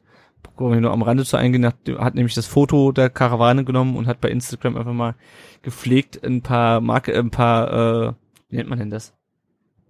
Merchandise-Artikel da Ja, Merchandise-Artikel verlinkt da Ja, ja. drauf, genau. Ähm, was dann das äh, Kommando Cannstatt natürlich nicht so lustig fand. Ähm, aber beim Vf VfB-Marketing ist ja sowieso momentan, äh, die schlagen ja völlig über die Schlänge. Streng, schla schlagen über die Stränge, so rum. äh, und dann gab's noch ein ähm, relativ interessantes Interview und damit will ich das auch jetzt abschließen. Äh, Kercher äh, hat sich zum Thema Sponsoring und Investor geäußert, äh, der, der Vorsitzende oder der Chef von denen hat gesagt, dass Kerche definitiv nicht der zweite Investor wird. Wir warten immer noch darauf, wer es wird. Äh, der Heiko Hinrichsen meint, es wird wahrscheinlich nächstes Jahr ein neuer Investor vorgestellt werden. Kerche wird es auf jeden Fall nicht. So viel zu den äh, lokalen Partner, äh, lokalen Firmen, die unser Heimvorteil sind und so. Habt Ja. ihr da irgendwie was gehört zu dem Thema Investor? Weil es gab ja auch mal so ein bisschen am Rande das Gerücht, dass es vielleicht, äh, ich sag mal, zum Worst Case kommen könnte und diese berüchtigte Citigroup, äh, ja, Ja, der das- mögliche zweite Investor Ja, sein könnte. Das halte, ich für, das halte ich für wilde Twitter-Gerüchte. Das hing ja mit dieser Maffeo-Verpflichtung zusammen. Also genau. das halte ich für absoluten Käse. Also, Okay, also da gibt's nichts Handfestes zu. also so okay. doof, so doof ist nicht mal Dietrich. Sag's nicht, sag's nicht. dass er uns, dass er, dass er uns an, an Manchester City äh, verscherbelt. Also nee. Mhm. Das halte ich für vollkommen ausgeschlossen. ja, ich kann mir auch nicht vorstellen, dass unser Präsident sich mit AfD-Größen fotografieren lässt, aber Ja, gut. Gut, ähm, wenn ihr sonst keine Themen mehr habt rund um den VfB, wir nehmen ja auch schon wieder relativ lange auf. Äh, Jasmina, du siehst mit den 19 Minuten, die ich im Vorgespräch angekündigt habe, das reißen wir schon wieder. Äh, wir sind Ja. schon fast durch. ähm, wir kommen wie immer zum Wahl, äh, zur Wahl zum Spieler der Folge. Äh, für diejenigen, die das noch nicht kennen, feste Rücknummern gibt's beim VfB und in der Bundesliga seit äh, knapp über 20 Jahren. Und wir haben das so gemacht, das war bei früheren Folgen noch ein bisschen einfacher, dass wir uns angeschaut haben, wer hat denn wann welche Rücknummer beim VfB getragen und haben dann ähm, jeweils geguckt, äh, welche Rücknummer zu welcher Folge passt und haben geguckt, wer dann entsprechend der Spieler der Folge ist. Und das wird bei den höheren, äh, Hausum hätte ich beinahe gesagt, bei den höheren Rücknummern immer schwieriger. Wir hatten jetzt beim letzten Mal ähm, die Nummer 39, der hat mit großem Abstand Julian Schieber gewonnen vor Sergio Rado und Jan Clement. und diesmal ist die Auswahl noch geringer. Wir haben mit der Nummer 40 äh, genau drei Spieler, die brauche ich auch nicht mehr lang vorzustellen, glaube ich, weil wir die alle schon mal hatten.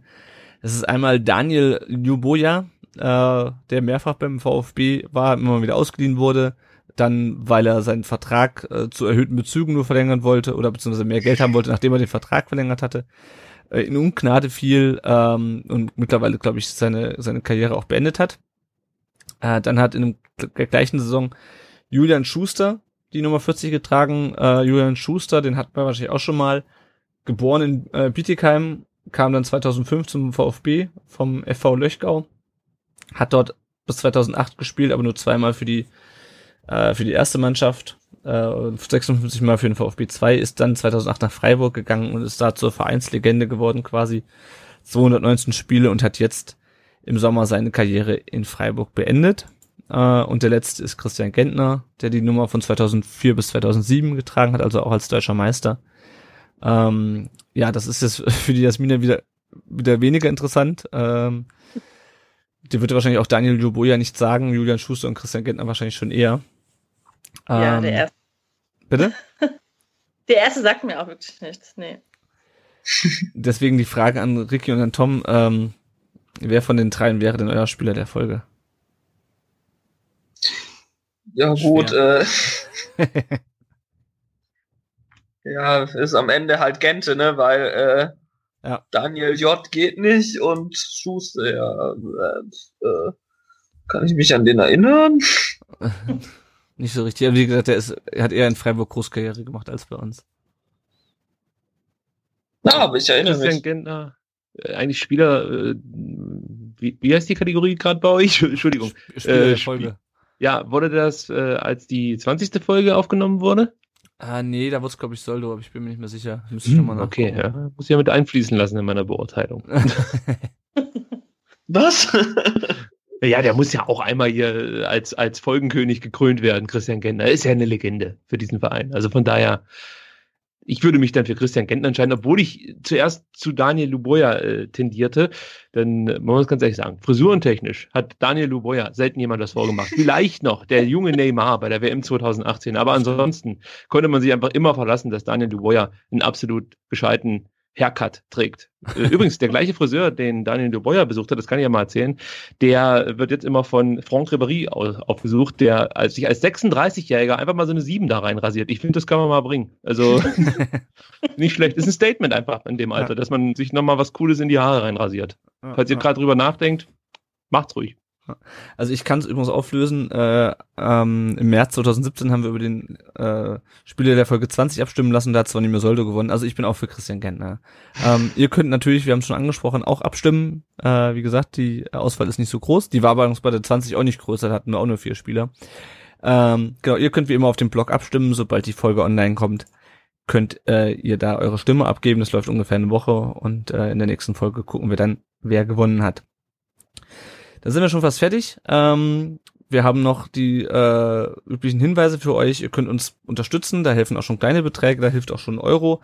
Äh, entweder macht ihr das über Patreon oder über PayPal. Wie das geht, das könnt ihr auf unserer Seite sehen. Wenn ihr auf Rund um den Brüsting unterstützen einfach klickt, da ist das alles aufgeführt, führt, wie ihr das machen könnt. Äh, wir freuen uns, wie gesagt, schon über kleine Spenden, weil auch die helfen uns sehr. Ihr müsst uns da keine 100 Euro im Monat spenden. Ein Euro reicht schon.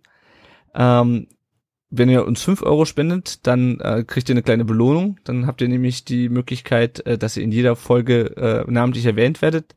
Das machen wir auch in dieser Folge so. Erneut großen Dank an Matthias, Ron und Christoph. Die unterstützen auf, uns auf dem Timo Hildebrand Level. Das heißt 5 Euro im Monat.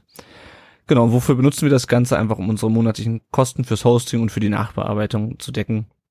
Und wenn wir Geld übrig haben, dann kriegt der Tom vielleicht mal ein neues Mikro oder die Jenny oder der Yannick oder der Erik. Oder wir kaufen uns ein Schloss äh, am See. Mal gucken. Ähm, dann haben wir natürlich noch wieder ein Tippspiel äh, laufen. Auch in dieser Saison haben wir neu gestartet. Da ist natürlich erst nach einem Spieltag erst äh, noch nicht so viel passiert. Ähm, ich guck mal kurz drauf. Gesamtübersicht, genau, der Momentum 93 hat ganze 21 Punkte ähm, geholt am ersten Spieltag. Und ähm, genau, da schauen wir mal, wie das dann weiterläuft. Nach dem ersten Spieltag ist das natürlich noch nicht so wahnsinnig spannend. Wir freuen uns natürlich immer, wenn ihr anderen von uns erzählt, äh, sei es im Blog oder im persönlichen Umfeld, äh, erklärt den Leuten auch gerne, was ein Podcast ist, wie das funktioniert, wie man uns abonnieren kann. Äh, wir freuen uns natürlich auch, wenn ihr uns auf Apple Podcasts rezensiert.